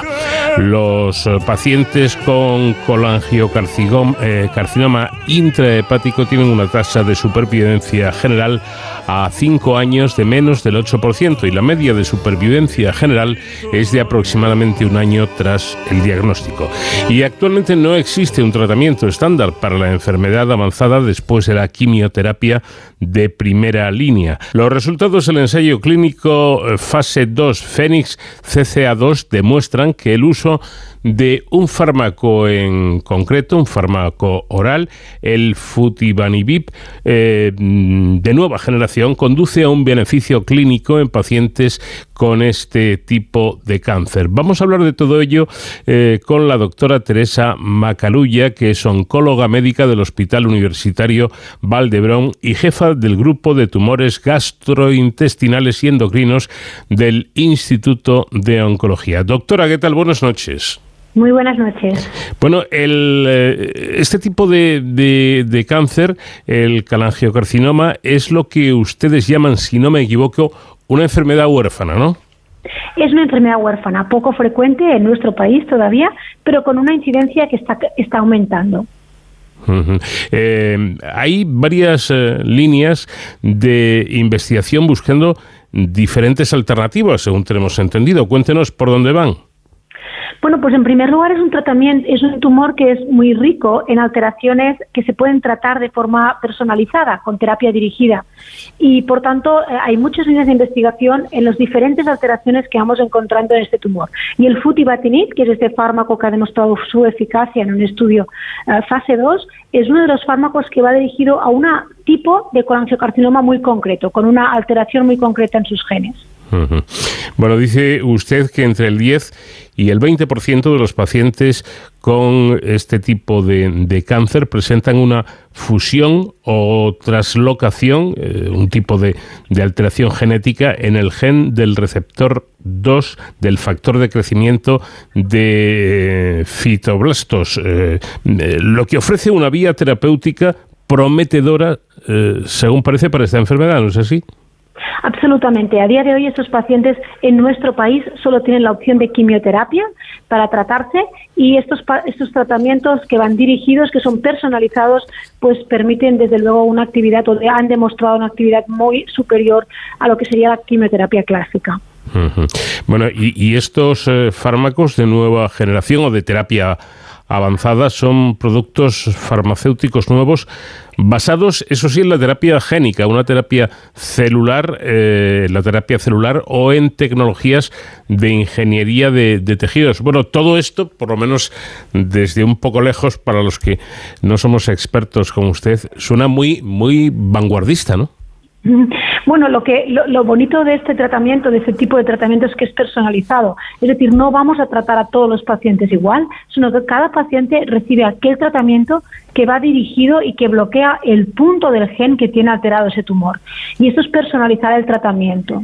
Bueno, algo, algo importante, mm, hablando del tratamiento y de este fármaco, el futibanibib em, de nueva generación, eh, es que es, es, es capaz de inhibir un gen que ha demostrado eh, actividad antitumoral, es decir, que lo que haría es, eh, como decimos, estimularlo de tal forma que el propio eh, gen pudiera actuar contra el tumor.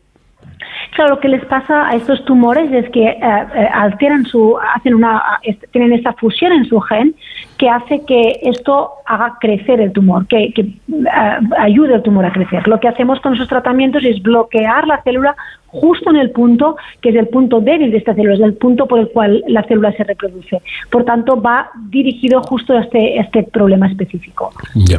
¿Podría ser eficaz, eh, doctora, incluso en, en pacientes eh, metastásicos?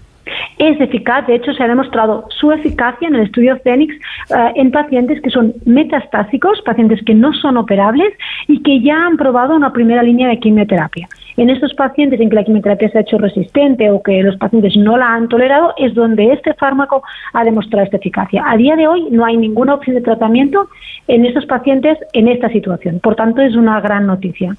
Sin duda alguna, pero eh, otra pregunta eh, que seguro que que se hace muchos de nuestros clientes es, eh, vale, si esto es así, ¿cómo se logra identificar a los pacientes que tienen esa traslocación del gen FGFR2?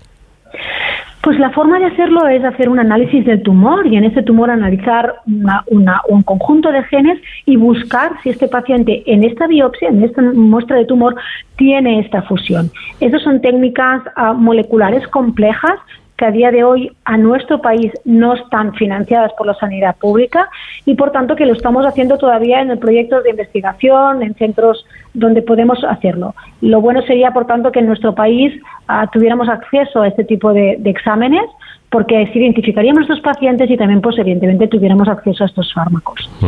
¿Y de qué depende eh, que tengamos esa, o que tengan ustedes esa facilidad? Bueno, de que esté aprobado en nuestro país, ¿no? Es decir, que sea una, una un, servicio ah, financiado por la sanidad pública y, y, desde luego depende del Ministerio de Sanidad el aprobar estos fármacos que son medicina de precisión o no aprobarlos, ¿no?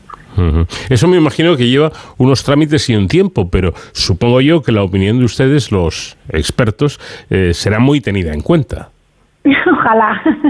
Ojalá. A, veces tenemos la sensación de que no del todo. Nosotros en España hemos, eh, hemos participado de forma muy activa en el desarrollo de este fármaco y de otros. Y, y, creo que esto ha favorecido a muchos pacientes que han podido participar ya en estas, en estas terapias, pero es cierto que una vez demuestras la actividad y luego ya está aprobado este fármaco a nivel europeo, pues dependemos de, las negociaciones a nivel del Ministerio de Sanidad que esperemos pues eh, pues pues sea favorable, ¿no? Y que nuestros pacientes se puedan beneficiar de ese tipo de tratamientos. Em, a ver si yo lo estoy entendiendo bien, doctora eh, Macarulla. ¿Quiere usted eh, decir, o nos está diciendo, eh, que el, el, aspecto vamos a denominar político, ¿no? Puede ser, puede pesar más que la opinión técnica. Esperemos que no. Espero que no, no debería ser así. Porque, mm, vamos a ver, ¿cómo fueron las respuestas en los subgrupos de pacientes? Básicamente los pacientes que se incluyeron en este estudio, en el estudio Fénix, eran pacientes que tenían esta alteración y, las respuestas fueron una, una, buena, una buena tasa de respuestas que decimos, es decir, que casi la mitad de los pacientes respondieron al tratamiento y esto es muy superior a lo que conseguimos con una quimioterapia convencional. Claro, eh, estamos hablando de un ensayo clínico en, en, fase 2, eh, creo que son cinco, ¿no? Las, las, las fases, o me equivoco. No, no, estos son, eh, son tres normalmente. O tres, tres, tres. Correcto, sí.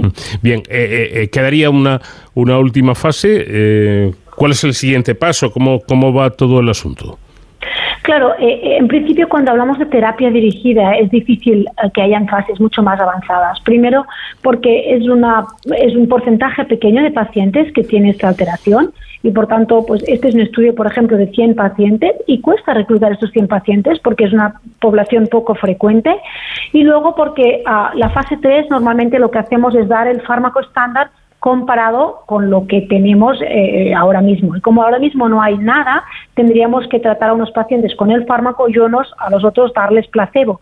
Y esto pues sería poco ético. Por tanto, a día de hoy los datos que tenemos son los de este estudio y no, no hay más estudios en marcha. Eh, hay un perfil eh, de, paciente mm, tipo o de personas que corren más peligro de padecer este cáncer o esto es una, una maldita lotería que, te toca? Desgraciadamente, en nuestro entorno, en España y en todos los países occidentales, la mayoría de casos de colangiocarcinoma desconocemos la causa que ha provocado el tumor, en la mayoría de casos. Bueno, y con este fármaco, con este estudio, eh, ¿podríamos estar eh, ante una posible diana terapéutica? Estamos ante una diana terapéutica, efectivamente. Bueno, mm, simplemente eso yo creo que ya es una buena noticia, ¿no? Y que lo que hay que confiar es que ustedes sigan trabajando y que se pueda poner en práctica este, este plan porque se salvarían vidas. Bueno, o al menos ah, les damos otra arma a nuestros pacientes para poder luchar contra su enfermedad. Y esto creo que es muy importante y es lo que necesitan estos enfermos, armas para poder luchar. Eh, este tipo de, de estudios de ensayos clínicos eh, se suelen hacer, eh, no lo sé aquí, ¿no? pero se suelen hacer eh, con distintos especialistas e incluso intercambiando información con distintos centros sanitarios, con distintos hospitales. ¿Este es el caso? Desde luego, en España hemos participado diferentes hospitales ah, en este estudio, diferentes centros, diferentes investigadores, y hoy ha permitido que eh, pacientes españoles hayan podido ya recibir esta terapia. Por tanto, sí, y de hecho en España creo que, que tenemos un buen equipo investigador, unos pacientes absolutamente colaboradores con ganas de poder participar en estas nuevas terapias, y creo que esto es fantástico y es la forma que tenemos que continuar. Estamos a nivel, doctora, de cualquier centro eh, sanitario, cualquier hospital de Europa y del mundo en, en cuanto a tratamientos de, cáncer se refiere. En cuanto a la investigación, le diría que hay centros en España que, compartimos el nivel y tenemos el nivel de, otros centros a nivel mundial. Hmm. Estoy absolutamente convencida de ellos. Somos, ponemos muchos pacientes en ensayo, los pacientes se benefician a nivel de aprobación de fármacos. Desgraciadamente, España en estos momentos no está al mismo nivel que según qué países europeos, evidentemente que Estados Unidos. Ya. Bueno, pues eso, eso es lo que hay que tratar de, que cambie. Ahí eh, los investigadores lo único que pueden hacer, me temo, doctora, es eh, trabajar, es investigar y que luego quien tiene el poder de hacer las cosas, pues las haga, ¿no? Claro, esto es un equipo. Nosotros estamos en una parte del equipo y, entre todos pues tirar esto adelante, absolutamente. Pues Teresa, doctora Teresa Macarulla, oncóloga médica del Valdebrón y, y, jefa del grupo de tumores gastrointestinales y endocrinos del Instituto de Oncología. Primero, enhorabuena por este, por este estudio, por este trabajo tan interesante y, por supuesto, gracias por, por haber atendido nuestra llamada unos minutos. Gracias a ustedes. Buenas noches. Cada noche mi vida para ti.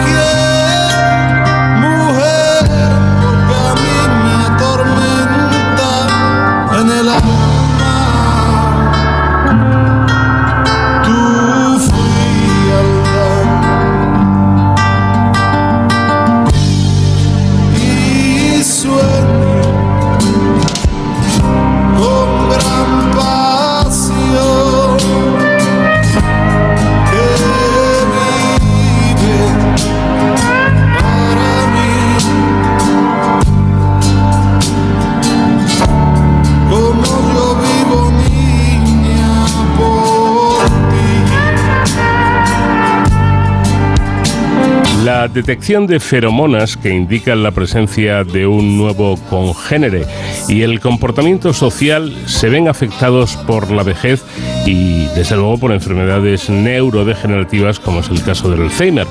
Para conocer mejor estos mecanismos, el grupo de neuromodulación sináptica del Instituto de Neurociencias ha estudiado el comportamiento social en roedores envejecidos naturalmente y en un modelo animal de la enfermedad de Alzheimer. Los resultados del trabajo publicado en la revista Molecular Neurobiology muestran que los individuos afectados por envejecimiento patológico tenían menos interacción con nuevos individuos. Sandra Jurado dirige, dirige, el grupo de neuromodulación sináptica del Instituto de Neurociencias y con ella vamos a tratar de aprender acerca de todo esto. Sandra, ¿qué tal? Buenas noches. Muy bien, buenas noches. Bueno, entonces vamos a ver. El, cerebro podemos decir que experimenta cambios en su estructura y, y función a medida que las personas envejecemos. Y esto puede influir en la capacidad para relacionarse con los demás, me da la sensación. Exactamente, eso es lo que hemos querido estudiar en nuestro estudio, en donde nos planteábamos cómo el envejecimiento, bien de manera saludable o natural o en condiciones patológicas, podría afectar, eh, sobre todo en nuestro caso estábamos interesados en la detección de señales sociales. Entonces, eh, como sabemos, la percepción sensorial durante el envejecimiento, pues es algo que todos podemos experimentar, una, un déficit de, de la visión, del oído, y en este caso, eh, tener un peor acceso a estas señales puede afectar de alguna manera en cómo nos relacionamos. Intentamos llevar esto a un modelo animal y aquí pues es donde encontramos la sorpresa, ¿no? Claro. Eh, pero fíjense que para, para, para explicar la importancia de todo esto, hay que decir que ese empobrecimiento social se ha identificado como un importante factor que incluso llega a disminuir la esperanza de vida y además se trata de un indicador de la, de la aparición de demencia y trastornos neurodegenerativos como la famosa enfermedad de, Alzheimer.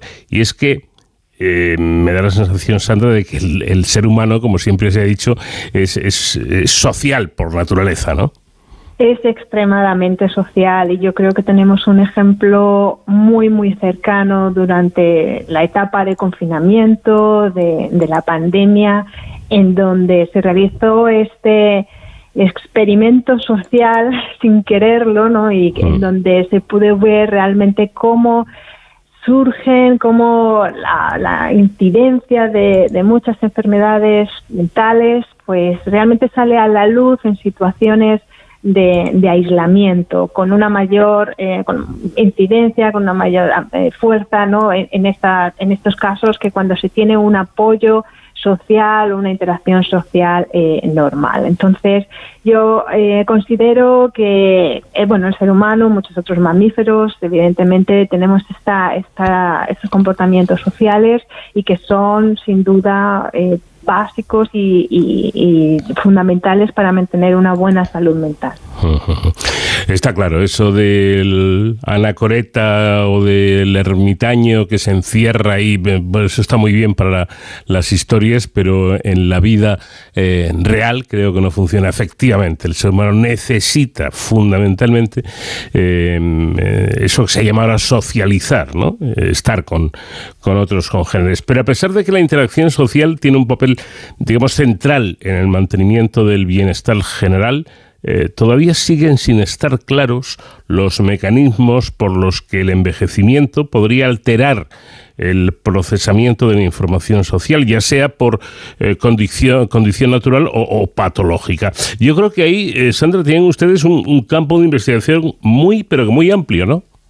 Sí, exactamente, porque la verdad es, es que este componente más si queremos decir, emocional, de la interacción social, se ha estudiado bastante poco en el contexto del envejecimiento y cómo, por ejemplo, lo que has comentado, ¿no? este empobrecimiento social que se da cuando envejecemos puede incluso incidir eh, negativamente en la aparición de enfermedades neurodegenerativas. Entonces, realmente hay mucho que hacer, hay mucha investigación que realizar aquí, ya que, bueno, otros síntomas más relacionados con la capacidad cognitiva, con la pérdida de la memoria, por ejemplo, o pérdida de la capacidad de lenguaje, han sido más estudiados eh, tradicionalmente, dejando un poquito más de lado estos otros aspectos, que yo creo que son fundamentales para entenderlos y para también, en la medida de lo posible, poder compensarlos ¿no? para mejorar la, prognosis de estos pacientes.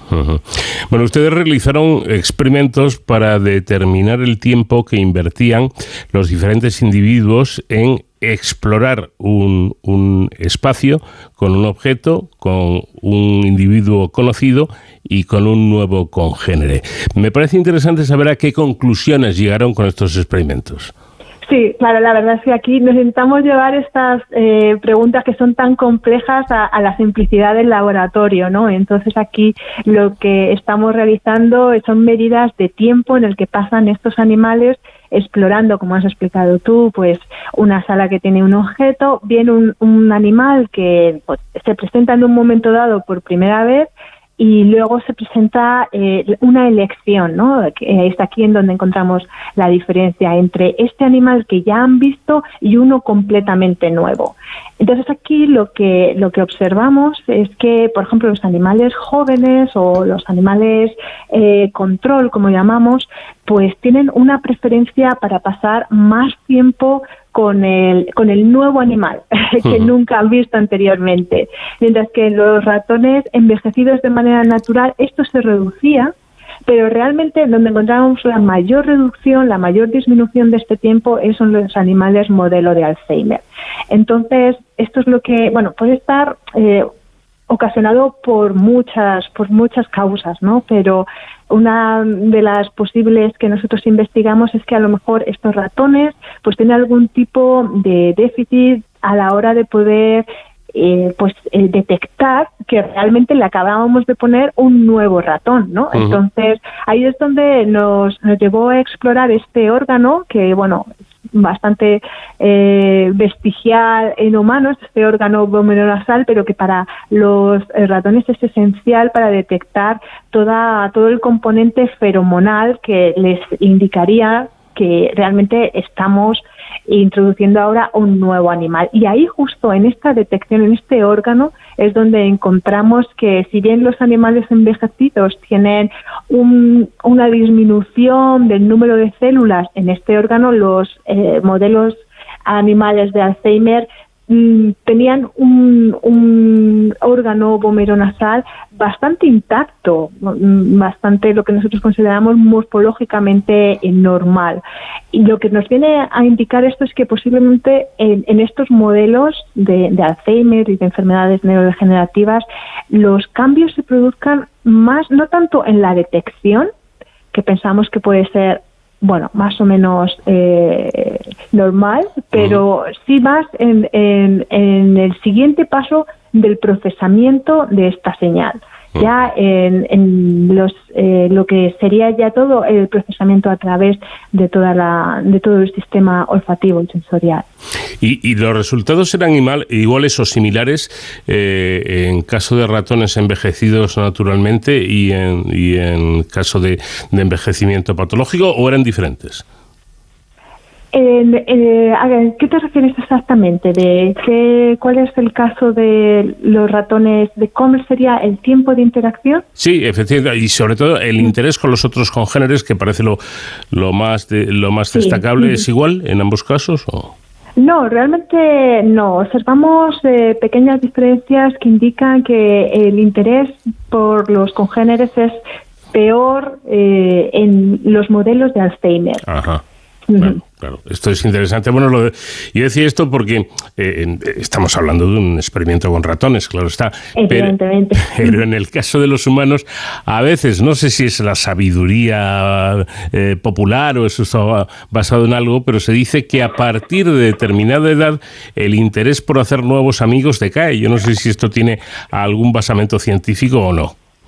Bueno, la verdad es que yo creo que es un poco lo que comentábamos antes. Este tipo de empobrecimiento social es algo que necesita estudios algo más rigurosos, pero sí que podemos un poco entender y ver, ¿no? De nuestra experiencia diaria que hay muchos factores mm, que hacen que realmente las personas mayores pues no puedan tener a lo mejor o en ocasiones no puedan tener una vida social tan rica. Y hay muchos factores fisiológicos que lo pueden explicar. Por ejemplo la pérdida de, movilidad per se el no poder a lo mejor sentirse eh, tan seguro como antes la hora de salir de casa o por ejemplo pues lo que comentábamos de pues puede haber una pérdida de la vista o, de la capacidad auditiva no que hace que las conversaciones sean más difíciles. Y luego por supuesto no podemos dejar de mencionar la llamada brecha digital. Para algunos de nuestros mayores, el comunicarse ahora mismo con las nuevas generaciones de su propia familia, pues es muy difícil si no manejas los canales que estos jóvenes usan, pues ya nadie ahora coge el teléfono y te llama, voy a llamar al abuelo, voy a llamar a la abuela. Mm. Si acaso le mandarán un WhatsApp. Claro, es que es que esto es curioso. Yo siempre, eh, yo ya no soy ningún jovencito, ¿no? Pero eh, todavía mantengo algo, algo de, de, juventud, por lo menos eh, eh, por dentro, ¿no? Pero yo con esto el teléfono móvil, Sandra, a veces me imagino, sin ir más lejos, a mi abuelo, que me viera sacar del bolsillo un aparatito pequeño y poder hablar por teléfono, ver la televisión, ver un vídeo, escuchar música, eh, yo creo que eh, le costaría eh, reponerse, reponerse de esa emoción, ¿no? Es tremendo. La verdad es que sí, la verdad, y aquí abres un melón de estos que, bueno, es lo que ha cambiado, ¿no? La manera en la que interaccionamos socialmente con la llegada de estos smartphones y posiblemente muy pronto con la llegada de la inteligencia artificial. Sí, bueno, eso es otra historia. Embebida en estos en estos teléfonos móviles, ¿no? Entonces, esto sin duda son cosas que nos han venido un poco como siempre, la tecnología avanza más rápido que, que nosotros mismos y, nos pilla a veces eh, sin un marco regulatorio y sin realmente saber muy bien cuáles van a ser las consecuencias. Siempre pensamos que positivas de esta tecnología, pero por ejemplo aquí lo que comentábamos, pues cuando no todo el mundo adopta estas innovaciones tecnológicas a la vez, se puede dar el caso de que haya sectores de la población pues que pues que sufran las consecuencias, ¿no? Y yo creo que esta llamada brecha digital afecta afecta a muchos niveles, por supuesto, pero a, los mayores eh, también y, cada vez más. Y cada vez nuestras interacciones se realizan más digitalmente, ellos cada vez van a sufrir más esta, este, este tipo de aislamiento. Entonces, aunque se necesitan muchos estudios todavía para poner esto en números y en cifras y en análisis concretos, sí que yo creo que esta, esto que has comentado, que eh, con el envejecimiento sí que puede venir este empobrecimiento ¿no? de la vida social, yo creo que, que sí que es una realidad en nuestros días. Sí, incluso hay algo que me parece muy interesante y es que eh, em, el desarrollo de enfermedades neurodegenerativas a menudo conlleva déficits en el comportamiento social y según sugieren eh, trabajos como, este em, eh, podrían no ser consecuencia directa de la pérdida de capacidades sensoriales, como ocurre durante el envejecimiento natural y saludable, sino que podrían derivar de cambios más profundos relacionados con el procesamiento de la información social es lo que estamos diciendo, ¿no? Adaptarse a los nuevos tiempos no siempre es eh, o no para todas las personas es sencillo.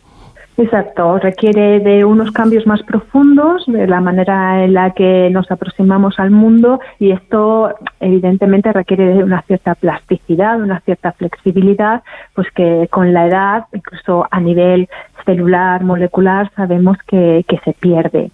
Entonces, eh, pues evidentemente luego hay muchos factores pues que pueden a lo mejor incidir en el hecho de que pues dentro de los cuadros de demencias o de enfermedades neurodegenerativas existan déficits ah, de comportamiento social, pues evidentemente es muy complejo, estas personas pues tienen un deterioro cognitivo, es en ocasiones pueden sentirse desorientadas. Entonces, mm. evidentemente, pues el, no reconocer quién te está, quién te está hablando, pues tiene una consecuencia directa en el hecho de que tú pues demuestres algún tipo de, comportamiento aberrante, eh, agresivo en ocasiones y es que esto complica mucho, bueno, para empezar, la calidad de vida de los pacientes, por supuesto, por la ansiedad, la angustia que sienten, pero además también su cuidado, el cuida eh, la, calidad de vida también de, de los cuidadores que interaccionan con ellos. Bueno, dice usted algo que me parece de capital importancia y con ello voy a terminar, y es que, leo textualmente, las personas que sufren enfermedades neurodegenerativas presentan frecuentes episodios de agresividad, apatía y aislamiento social, lo que reduce en gran medida su calidad de vida y la de sus cuidadores. Por ello, es de suma importancia comprender los cambios que el cerebro experimenta en su estructura y función a medida que envejece y qué procesos podrían estar relacionados con un envejecimiento prematuro o patológico. Es decir, Sandra, que descubrir eso podría cambiar las cosas, pero vamos, por completo, ¿no?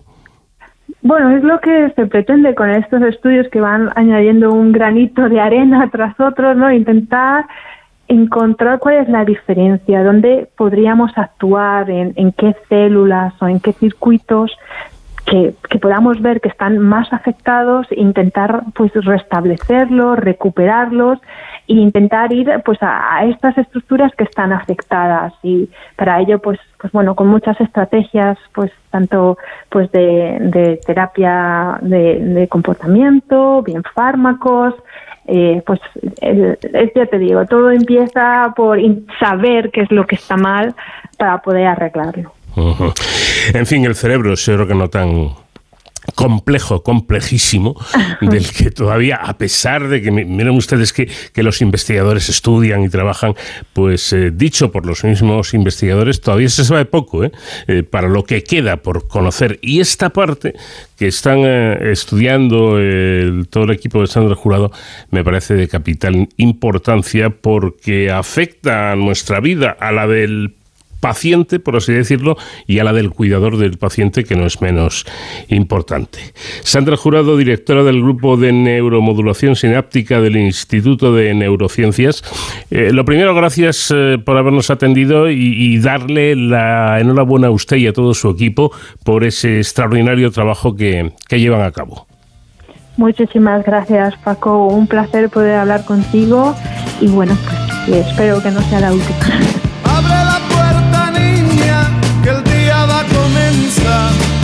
Marchan todos los sueños, que pena da despertar, por la mañana amanece la vida y una ilusión, deseos que se retuercen muy dentro del corazón.